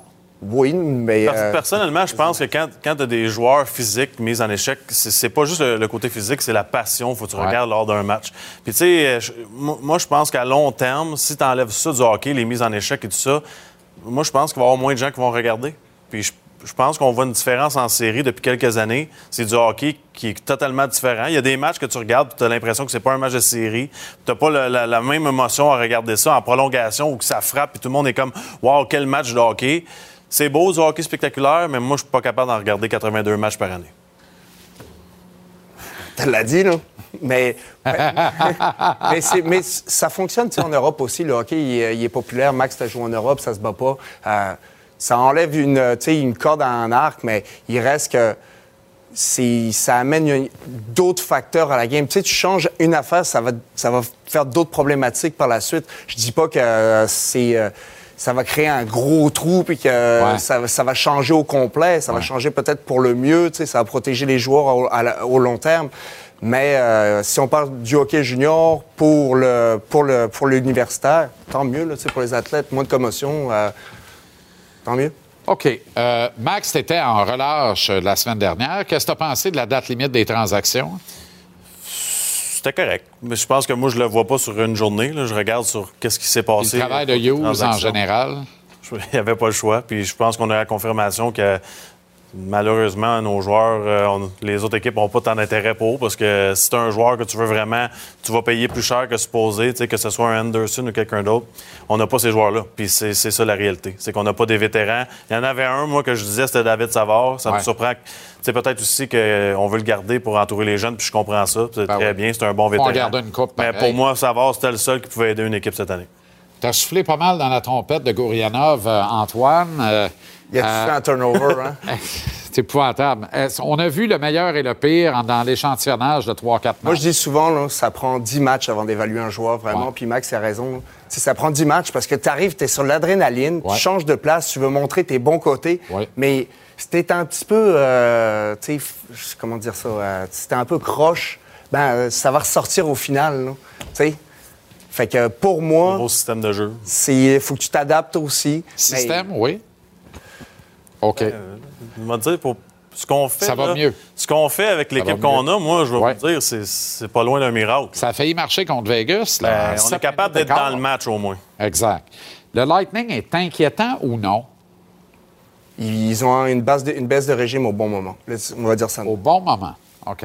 Parce que, tu sais, ils sont encore en série, pas de panique. Ouais. Tu veux pas avoir ça. au- Connaissent leur 10 adversaire. du jours, tu veux tour. pas avoir ça 10 jours avant le début de- des séries. Ça, ça, serait sûr. problématique. Ils doivent, euh, ils doivent commencer à le fatiguer un peu aussi. Là. Tu sais, on joue beaucoup de hockey. Énormément de Tu casses à un moment donné, là, même si tu as la passion pour tes meilleurs vétérans au monde. euh, Vasilevski du gros a l'air fatigué. Ouais, ouais, c'est sûr. Fais juste regarder là, le Canadien en ce moment, l'équipe qui est allée en finale de la Coupe Stanley. là. tous les petits bobos que ces joueurs-là ont encore.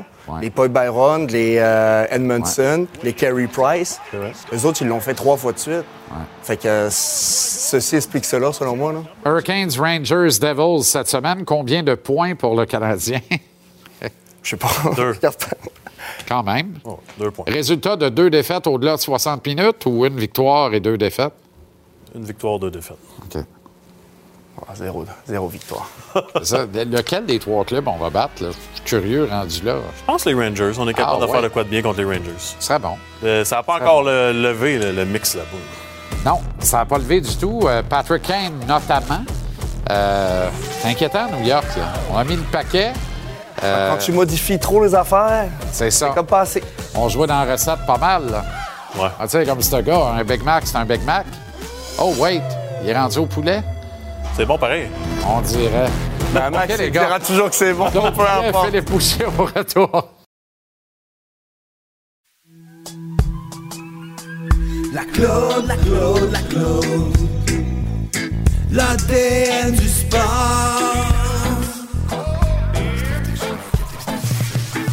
La Claude, la Claude, la Claude. Elle connaît son sport. L'ADN du sport, la Claude Guillet. Comment ça va, Claude? Pleine forme. Merci, Jean-Charles. Mike Matheson. Mike Matheson. joue du bon hockey. Il joue du bon hockey, il est productif. Quel but? Quel face-off cassé? Mise à jeu cassée par Jonathan Drouin. Oui. Et quel jeu de Matheson? Ça a été direct, direct à lui, direct dans le but. Let's go, merci, bonsoir. Matheson, depuis le début de l'année, c'est un des défenseurs qui n'a pas joué beaucoup, seulement 29 matchs. Ben, comme tu parlais de cette mise au jeu-là, bang, il la met dedans. Ça, c'est son cin- cinquième but. Dans tous les défenseurs du Canadien, je vais plus te parler de à quel point la défensive, elle est beaucoup plus productive quand Matheson est dans l'alignement, parce que lui, il apporte sa production. En 29 matchs seulement, il y a 19 points, dont 5 buts. J'ai quand même été étonnée en regardant les chiffres ce matin de voir que le deuxième à avoir le plus de buts, il est égal à, à Matheson. C'est Jacky qui n'est plus dans l'alignement, lui il en a cinq. Mais regarde ça avec Matheson et sans Matheson. Regarde la dernière ligne, comment le pourcentage de points offerts par la, défen- la- la défensive, comment elle augmente quand il est là. Pas juste pour sa production à lui. J'ai l'impression que c'est comme une nouvelle philosophie. C'est un des jokers de, de- de- de Martin Saint-Louis quand il est dans l'alignement.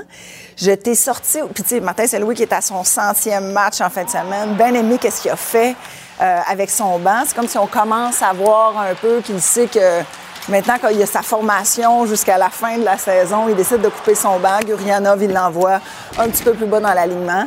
Il a remis... euh, Promotion Perilonen et Harvey Pinard, ça donne des Exactement, résultats. si on aime ça. Puis pour poursuivre sur Matheson, qui va vraiment bien, regarde à quel point sa production, parce que je la compare au reste de l'équipe, et regarde ça ici. De Caulfield à Dak, on peut ajouter Harvey Pinard, mais lui, il a juste euh, 19 euh, euh, parties jouées.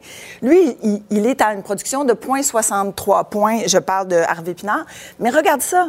Matheson fait partie des attaquants Ouais. qui sont dans la grande production du Canadien. Ouais. Donc, superbe ajout. Tu sais, quand on regarde qu'est-ce que Petrie fait, oui, il y a eu son match récemment de deux buts, mais qui a gagné cette, euh, cette transaction-là? Ouais, on peut penser que c'est Mais juste sur le fait de sortir Petrie de Montréal, on gagnait. Mais oui. Imagine. Oh oui. On rentre un Il gars qui heureux. finalement cadre dans la philosophie Un gars d'ici, de l'organisation. à chaque fois qu'il est en Très heureux entrevue. d'endosser le chandail. Exactement.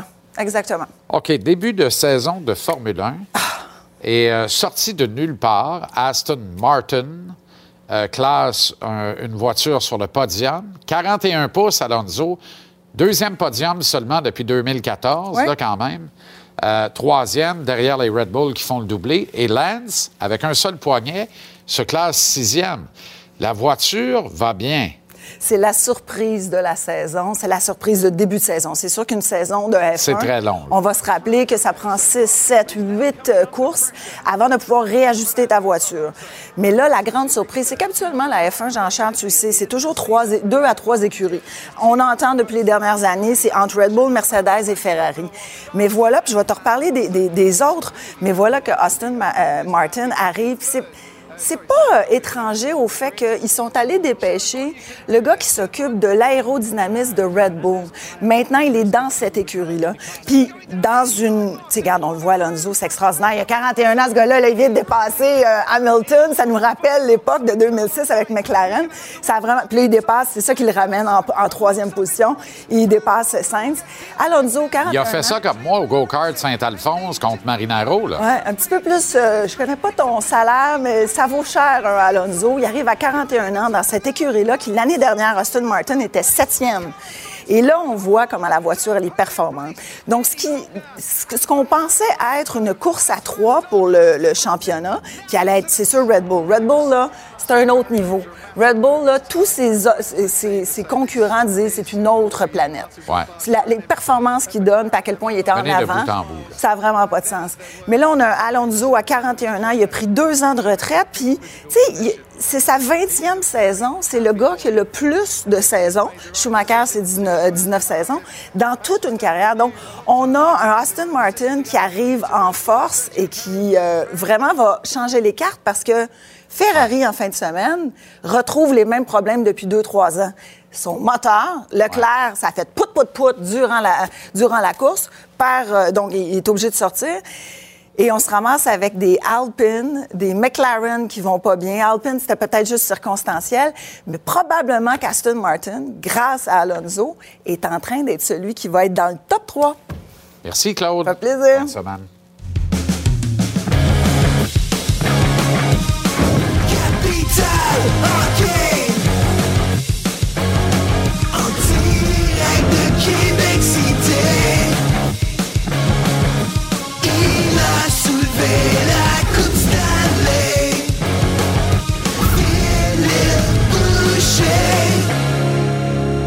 Comment ça va, le grand fil? Très bien, merci, toi. Absolument. C'est quand même des moments plus, euh, plus tristes pour toi. Triste, c'est peut-être un peu fort, mais, mais tu sais, tu as une historique qui date là, quand même, ton arrivée Ouais. dans le circuit Courteau à titre de joueur, euh, ton passé également comme Ouais. entraîneur, plus récemment directeur général, la carrière junior de Ouais. ton fils Mathieu également. Fait que tu as vu évoluer cette ligue-là. Tu as vu évoluer ce commissaire-là, Gilles Courteau, et là vient le jour où tu le vois partir, en démissionnant quand même. Ben écoute, c'est triste, je suis un peu d'accord avec toi, triste pour lui. Tu sais, on, on, je suis arrivé en 90, 91, il est arrivé un peu avant moi. J'ai quitté il n'y a pas longtemps, hier, avant, tu sais, il y a pas longtemps, il y a deux semaines. Puis euh, le voir partir en même temps, là, tu sais, c'était des belles années là, avec le Titan de Laval, les Bisons de Granby. On a parlé beaucoup d'initiation, moi puis toi, ensemble. Tu sais très bien qu'avec John Parrish, il n'y en avait pas d'initiation. Euh, à on peut pas dire que c'est c'est pas arrivé, là, mais la Ligue s'est améliorée. Moi, j'ai commencé en 1990-91. J'ai été dirigeant de 2011-2012 à peu près jusqu'à il y a quelques semaines. Puis mon fils a fièrement porté les couleurs de, de Blainville, de Drummondville et de Québec avec moi. Il était capitaine là-bas. Puis tu sais, je peux juste remercier Jules Courteau pour le... C'était pas parfait, la Ligue junior du Québec en 1990-91, non. Le plus grand regret que j'ai eu, c'est d'arrêter l'école, mais je jouais professionnel à 19 ans aussi. De où que Gilles Courteau a pris la Ligue, moi, quand j'étais là, en 90-91, et, où, quand il la quitte aujourd'hui, ben moi, je peux juste lui lever, le, lever mon chapeau, le remercier en tant que joueur, en tant que dirigeant. Le nouveau commissaire, là, je sais pas s'il va être comme Gilles avec euh, un, un cellulaire avec euh, trois, quatre batteries, parce que Gilles, tu l'appelais matin, midi, soir, au plein milieu, au plein milieu de l'année, puis il répondait tout le temps. J'étais juste coach dirigé dans la ligue. Il fait la même chose pour tout le monde. Alors moi, je peux juste le, le féliciter, le remercier pour ce qu'il a fait. Puis malheureusement, ben, il y a eu un faux pas la semaine passée qu'il faut comprendre. Je pense qu'il faut respecter. Si Gilles Courteau euh, était à la dixième année, douzième année, vingtième année de sa carrière dans la Ligue junior du Québec à 40 ans, euh, je pense qu'il aurait le couteau entre les dents puis il serait défendu puis il aurait tout fait pour rester là parce qu'il a la Ligue euh, à cœur, mais tout près de la retraite, je pense que c'était mieux comme ça. Moi, je respecte sa décision tout ce que je peux faire, c'est le remercier. Mario Cecchini lui succède à titre de commissaire du circuit. Est-ce que la Ligue Ouais. est assez forte et en santé sur- dans son secteur hockey pour se permettre un Ouais. nouveau commissaire qui n'a rien à voir avec le hockey, dans le fond? Je pense que oui. Je pense que oui parce qu'il y a des bons. euh, euh, Martin Lavallée, euh, il y a des bons, il y a du bon monde de hockey là-bas à la ligue, des gars qui, qui connaissent le hockey, qui savent qu'est-ce qu'il faut faire. Pierre Leduc est là depuis toujours. Moi, ça prend quelqu'un de marketing. Il faut mieux vendre notre ligue. Malheureusement, il faut redorer l'image de la ligue générale du Québec. Moi, là, j'ai rien contre un jeune qui dit, moi, je vais aller aux États-Unis, je vais aller étudier là-bas. On peut faire valoir que la ligue générale du Québec, c'est aussi bon et côté scolaire aussi, je t'en ai un petit peu à, à, Drummondville avec l'aide de Steve Ahern, qui était DG à, à Bécomo, puis qui est venu comme conseiller pédagogique avec nous. Là. Il a fait un excellent travail. On est capable d'entraîner les joueurs, de- de- de- de- d'aider les joueurs à l'école. Puis si vous sauriez les résultats qu'on a là, des gars qui ont 99 de moyenne, comme Mercer, là, on n'a pas juste un, là. on a des gars, on a eu des finalistes à chaque année pour le, le meilleur étudiant. Est-ce qu'on peut vendre notre ligue que tu peux arriver dans la ligue à 16 ans, puis quitter le milieu universitaire à McGill, à UNB, à Trois-Rivières à 25 ans, on va avoir payé toutes tes études, là, toutes dépenses comprises, on va avoir payé tes études, ton équipement de hockey, on va t'avoir été une meilleure personne, un meilleur étudiant, un meilleur joueur de hockey, parce que plusieurs veulent être joueurs- des joueurs de hockey, mais d'autres, c'est juste un passage dans leur vie. Est-ce qu'on peut mieux vendre ça? Est-ce qu'on peut dire, oui, c'est correct d'aller aux États-Unis, mais on a un bon produit, voici notre produit, arrêtez de cracher sur notre produit, mais on va vous le vendre. Je pense qu'on n'a pas fait une- chose que je reproche un petit peu à la Ligue, c'est de pas bien avoir vendu le fait que tu peux être un joueur étudiant pendant que tu joues, puis que tu peux aller du côté universitaire. Mon fils a été All-Canadian à l'Université du Nouveau-Brunswick. Il lui reste un cours, il va graduer en business. Euh, puis il n'est pas le seul, il y en a plusieurs. Puis ça, on a beaucoup de misère à vendre ça. là. Un peu de CH, euh, Phil, Canadien qui perd un troisième match de suite à temps régulier par la marge d'un but contre Ouais. Vegas. Et sans dire le party était pogné, la bonne humeur continuait de régner. Je pense que tu n'as pas de plaisir Ouais. avec ça, mais on trace la ligne où entre maintenir un bon équilibre entre une bonne attitude puis du plaisir, même dans la défaite, et se complaire dans la défaite. Écoute, euh, je suis pas sûr qu'on a le temps de monter le clip, là, mais Mapper avec sais, je critiquerai pas Mapper, je l'adore, je critiquerai pas Alex Belzile, surtout pas, là.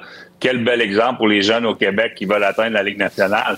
Mais tu sais, de voir dans, la- dans le vestiaire où qu'on est tout sourire, tout, tout joyeux après une défaite, ben si on veut changer la culture à Montréal, c'est correct. On est, mais tu sais, accepter la défaite comme ça, moi j'ai de la misère un petit peu. J'ai joué à Los Angeles dans une équipe qui cherchait, qui faisait pas les séries.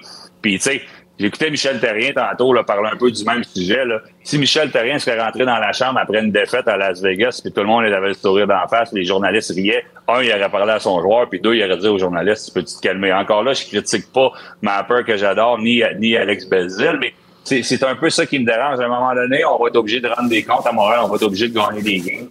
Puis ça, me chicote un petit peu. Je peux pas dire là, que. Je peux comprendre qu'on on veut aller chercher chaque petite victoire. Là. C'est une belle histoire. Harvey Pinard, Madison, quel défenseur présentement. Il est en train de nous montrer comment bon il peut être pour le Canadien de Montréal. On peut faire tout ça un petit peu dans, dans le, un petit peu plus de sobriété après les matchs, selon moi. Puis là, c'est Frédéric Allard qui a été la belle histoire du week-end. C'est un rappel d'urgence, donc, il est retourné à Laval. On va voir la condition demain des Barron et Goulet. Peut-être un autre rappel d'urgence. Si c'est le cas, j'espère que ce sera lui et non pas Corey Shoneman. On va surveiller ça avec intérêt, Phil. Merci infiniment. Bonne soirée et à demain. Au retour de la pause, interdiction des bagarres dès l'an prochain dans le Q. Ça fait beaucoup réagir Renaud Lavoie, qui nous parle également de la chute libre de John Cooper et son Lightning de Tampa Bay. Manque pas la mise en échec au retour.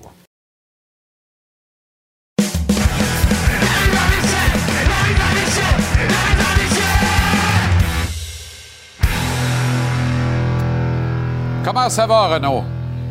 Un petit tour en Floride, dans le coin d'Orlando. Hey, Jean-Charles, la dernière fois que je suis venu ici, euh, c'était le début de la pandémie, imagine-toi. Et my God. Donc, le 13 mars 2020, on était ensemble. Incroyable, hein? C'est euh, le soir où tout a basculé. Je me rappelle de ça, les réunions spéciales ici à l'interne, à TVA. L'enfer. Et je m'en allais dans ma chaîne pour trois mois. Je vais te dire de quoi? Oui. Spectaculaire. Spectaculaire. Des beaux moments. Euh, incroyable. Dis-moi, on vient d'en parler avec euh, Philippe Boucher juste avant la pause, mais euh, abolition pure et simple des bagarres dans la Ligue de hockey junior majeur du Québec. Est-ce que ça aurait été le dernier leg de Gilles Courteau? Est-ce que ce serait le, le premier euh, coup de semonce de Mario Cecchini? Euh, reste à être déterminé, mais toujours est-il que Non. sur le principe, on veut les abolir. Un joueur serait donc désormais expulsé pour une bagarre. Non, on Je veut, on veut perplexe. faire plaisir.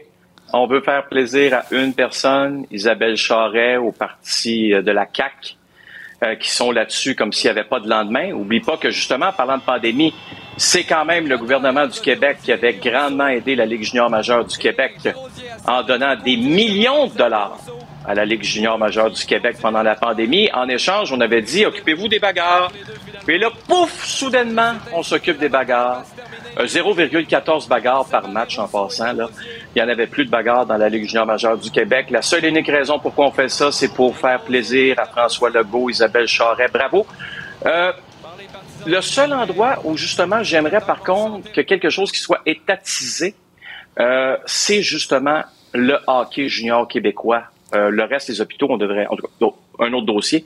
Mais tout ça pour dire que euh, moi, voir des hommes d'affaires faire de l'argent sur des mineurs, ça, ça m'a toujours dérangé. Alors qu'on est assis. Si on nous dit plus de bagarres, ça c'est juste pour faire plaisir à Isabelle Charret et François Legault, ben qu'on y aille jusqu'au bout. et que ce soit le système scolaire qui s'occupe maintenant du hockey junior québécois. Qu'on y aille jusqu'au bout, Jean-Charles.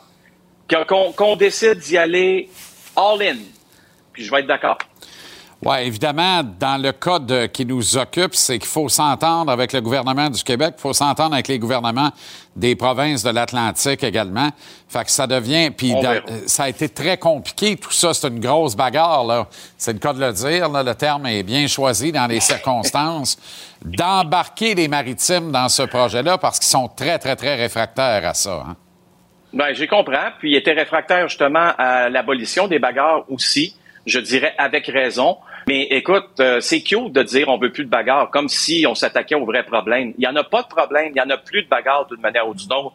Donc, qu'on s'occupe des vrais problèmes. Et selon moi, les vrais problèmes demeurent l'éducation des jeunes, euh, des transactions dans la Ligue junior majeure du Québec, ça devrait être tout simplement interdit. Faites vos transactions l'été. Mais euh, pendant la saison de hockey, il devrait y avoir aucune transaction. L'école devrait toujours être la priorité. Alors, est-ce qu'on s'en va vers ça? Je le souhaite personnellement.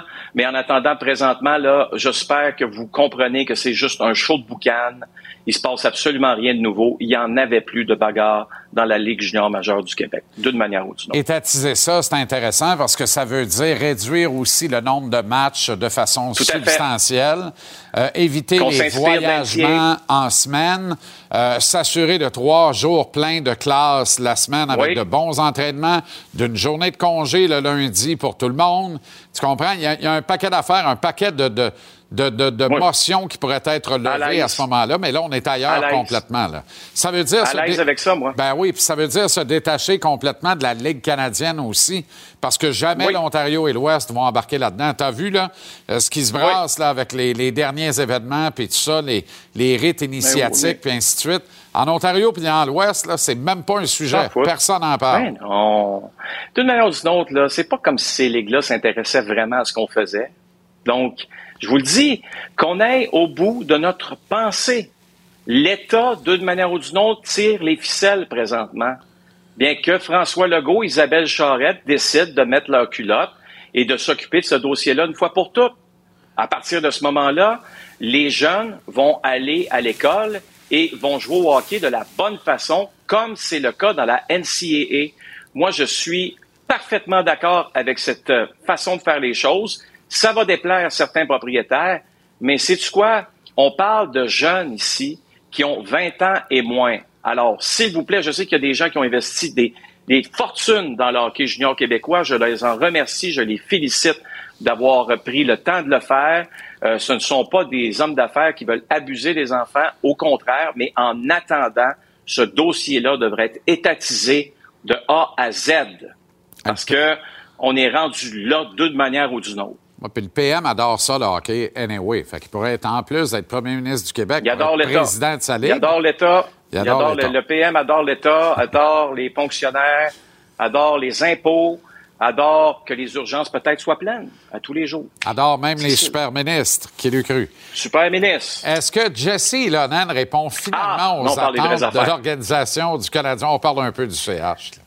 Oui, là, on parle des vraies affaires. Écoute, euh, moi, je me pose cette question-là parce que, rappelle-toi, lors de son rappel, je t'ai dit, Jesse Elonen, là, j'ai hâte de voir ce qu'il va faire parce qu'on va lui donner une vraie chance. C'est ce qu'on fait présentement chez les Canadiens de Montréal. Tu vas me dire peut-être que les 12 premiers matchs qu'il a joué, Jean-Charles, écoute, nous a laissé sur notre appétit. Est-ce qu'on peut dire ça d'une certaine façon? Mais si on regarde ces 11 derniers matchs, et ça, hier, quelle savante passe. Moi, je, je- écoute, j'adore regarder ce jeu. Premièrement, la passe de Ilonen et ensuite, évidemment, quel but euh, de Raphaël Harvey-Pinard. Mais c'est deux buts, cinq passes, donc sept points à ces 11 derniers matchs pour Jesse Ilonen. Ça, ça veut dire que normalement, là, euh, c'est autour de 64% des matchs qui obtient un point.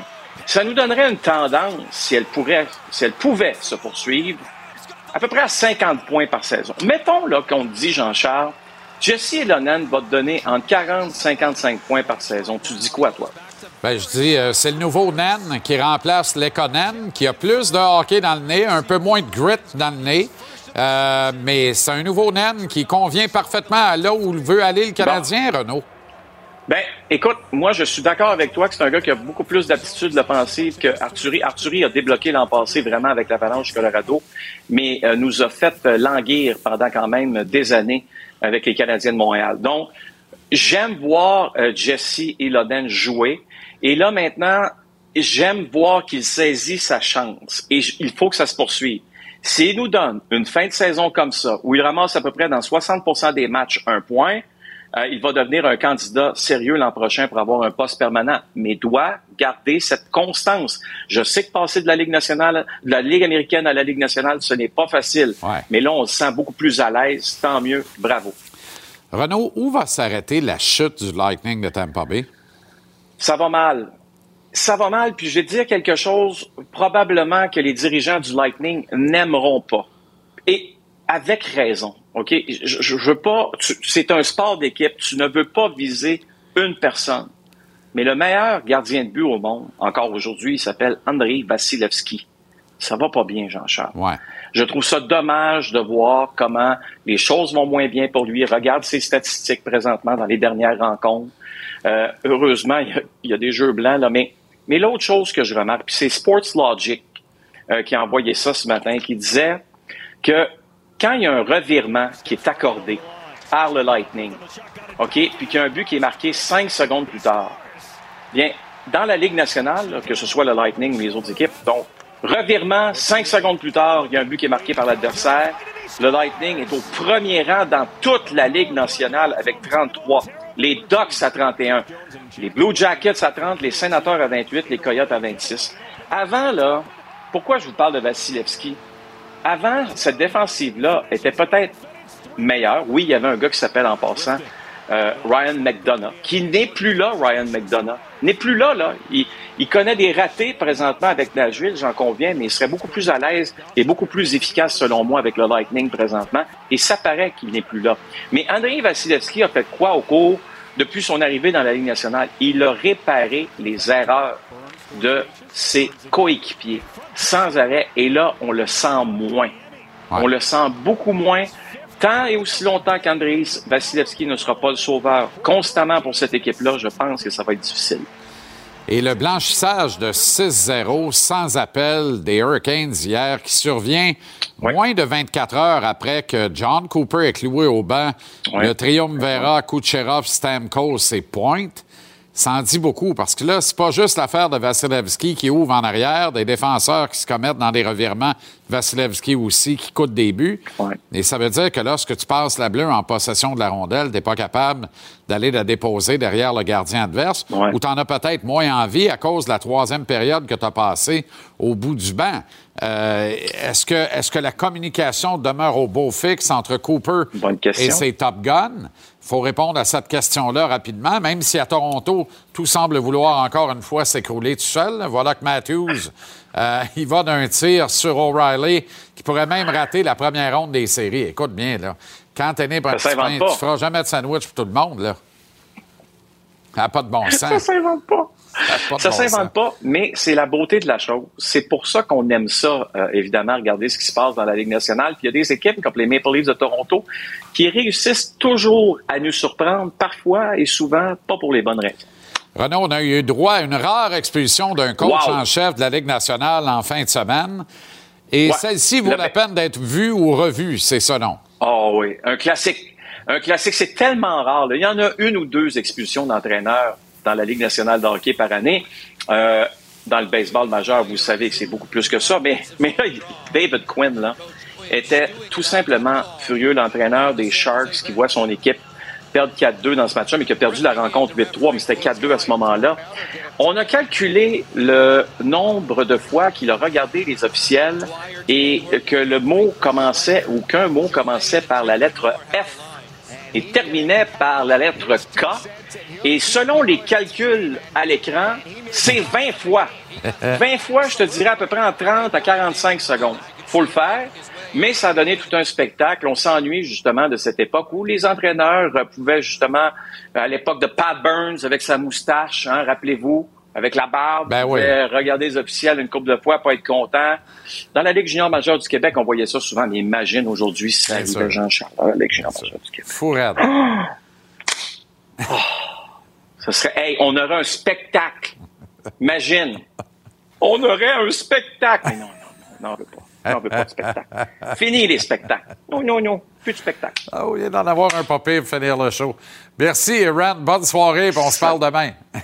Porte-toi bien. Salut. Bye-bye. Alors voilà comment on a vu votre lundi ici à JC. Programme double ce soir. Mac Jesus et les Oilers à Buffalo contre les Sabres. Les Sabres n'ont pas dit leur dernier mot. Et ça se poursuit à Los Angeles, California. Whoopie Big Mama, disait Rock Denis dans les radios T-shirts. Les Kings qui accueillent les Caps, les vrais Sabres. Les Caps de Washington pour le deuxième match de notre programme double. Récupère JC où tu veux, quand tu veux. Télécharge l'application Cube. Le show est mis en ligne sans les interruptions publicitaires tous les soirs vers 19h30. Merci à toute l'équipe en régie, sur le plateau. Merci à vous d'avoir été là. On reprend la conversation sportive demain dès 17h. On sera en avant-match du Canadien contre les puissants Canes de la Caroline au Centre Bell. Bonne soirée, bon match au pluriel et à demain.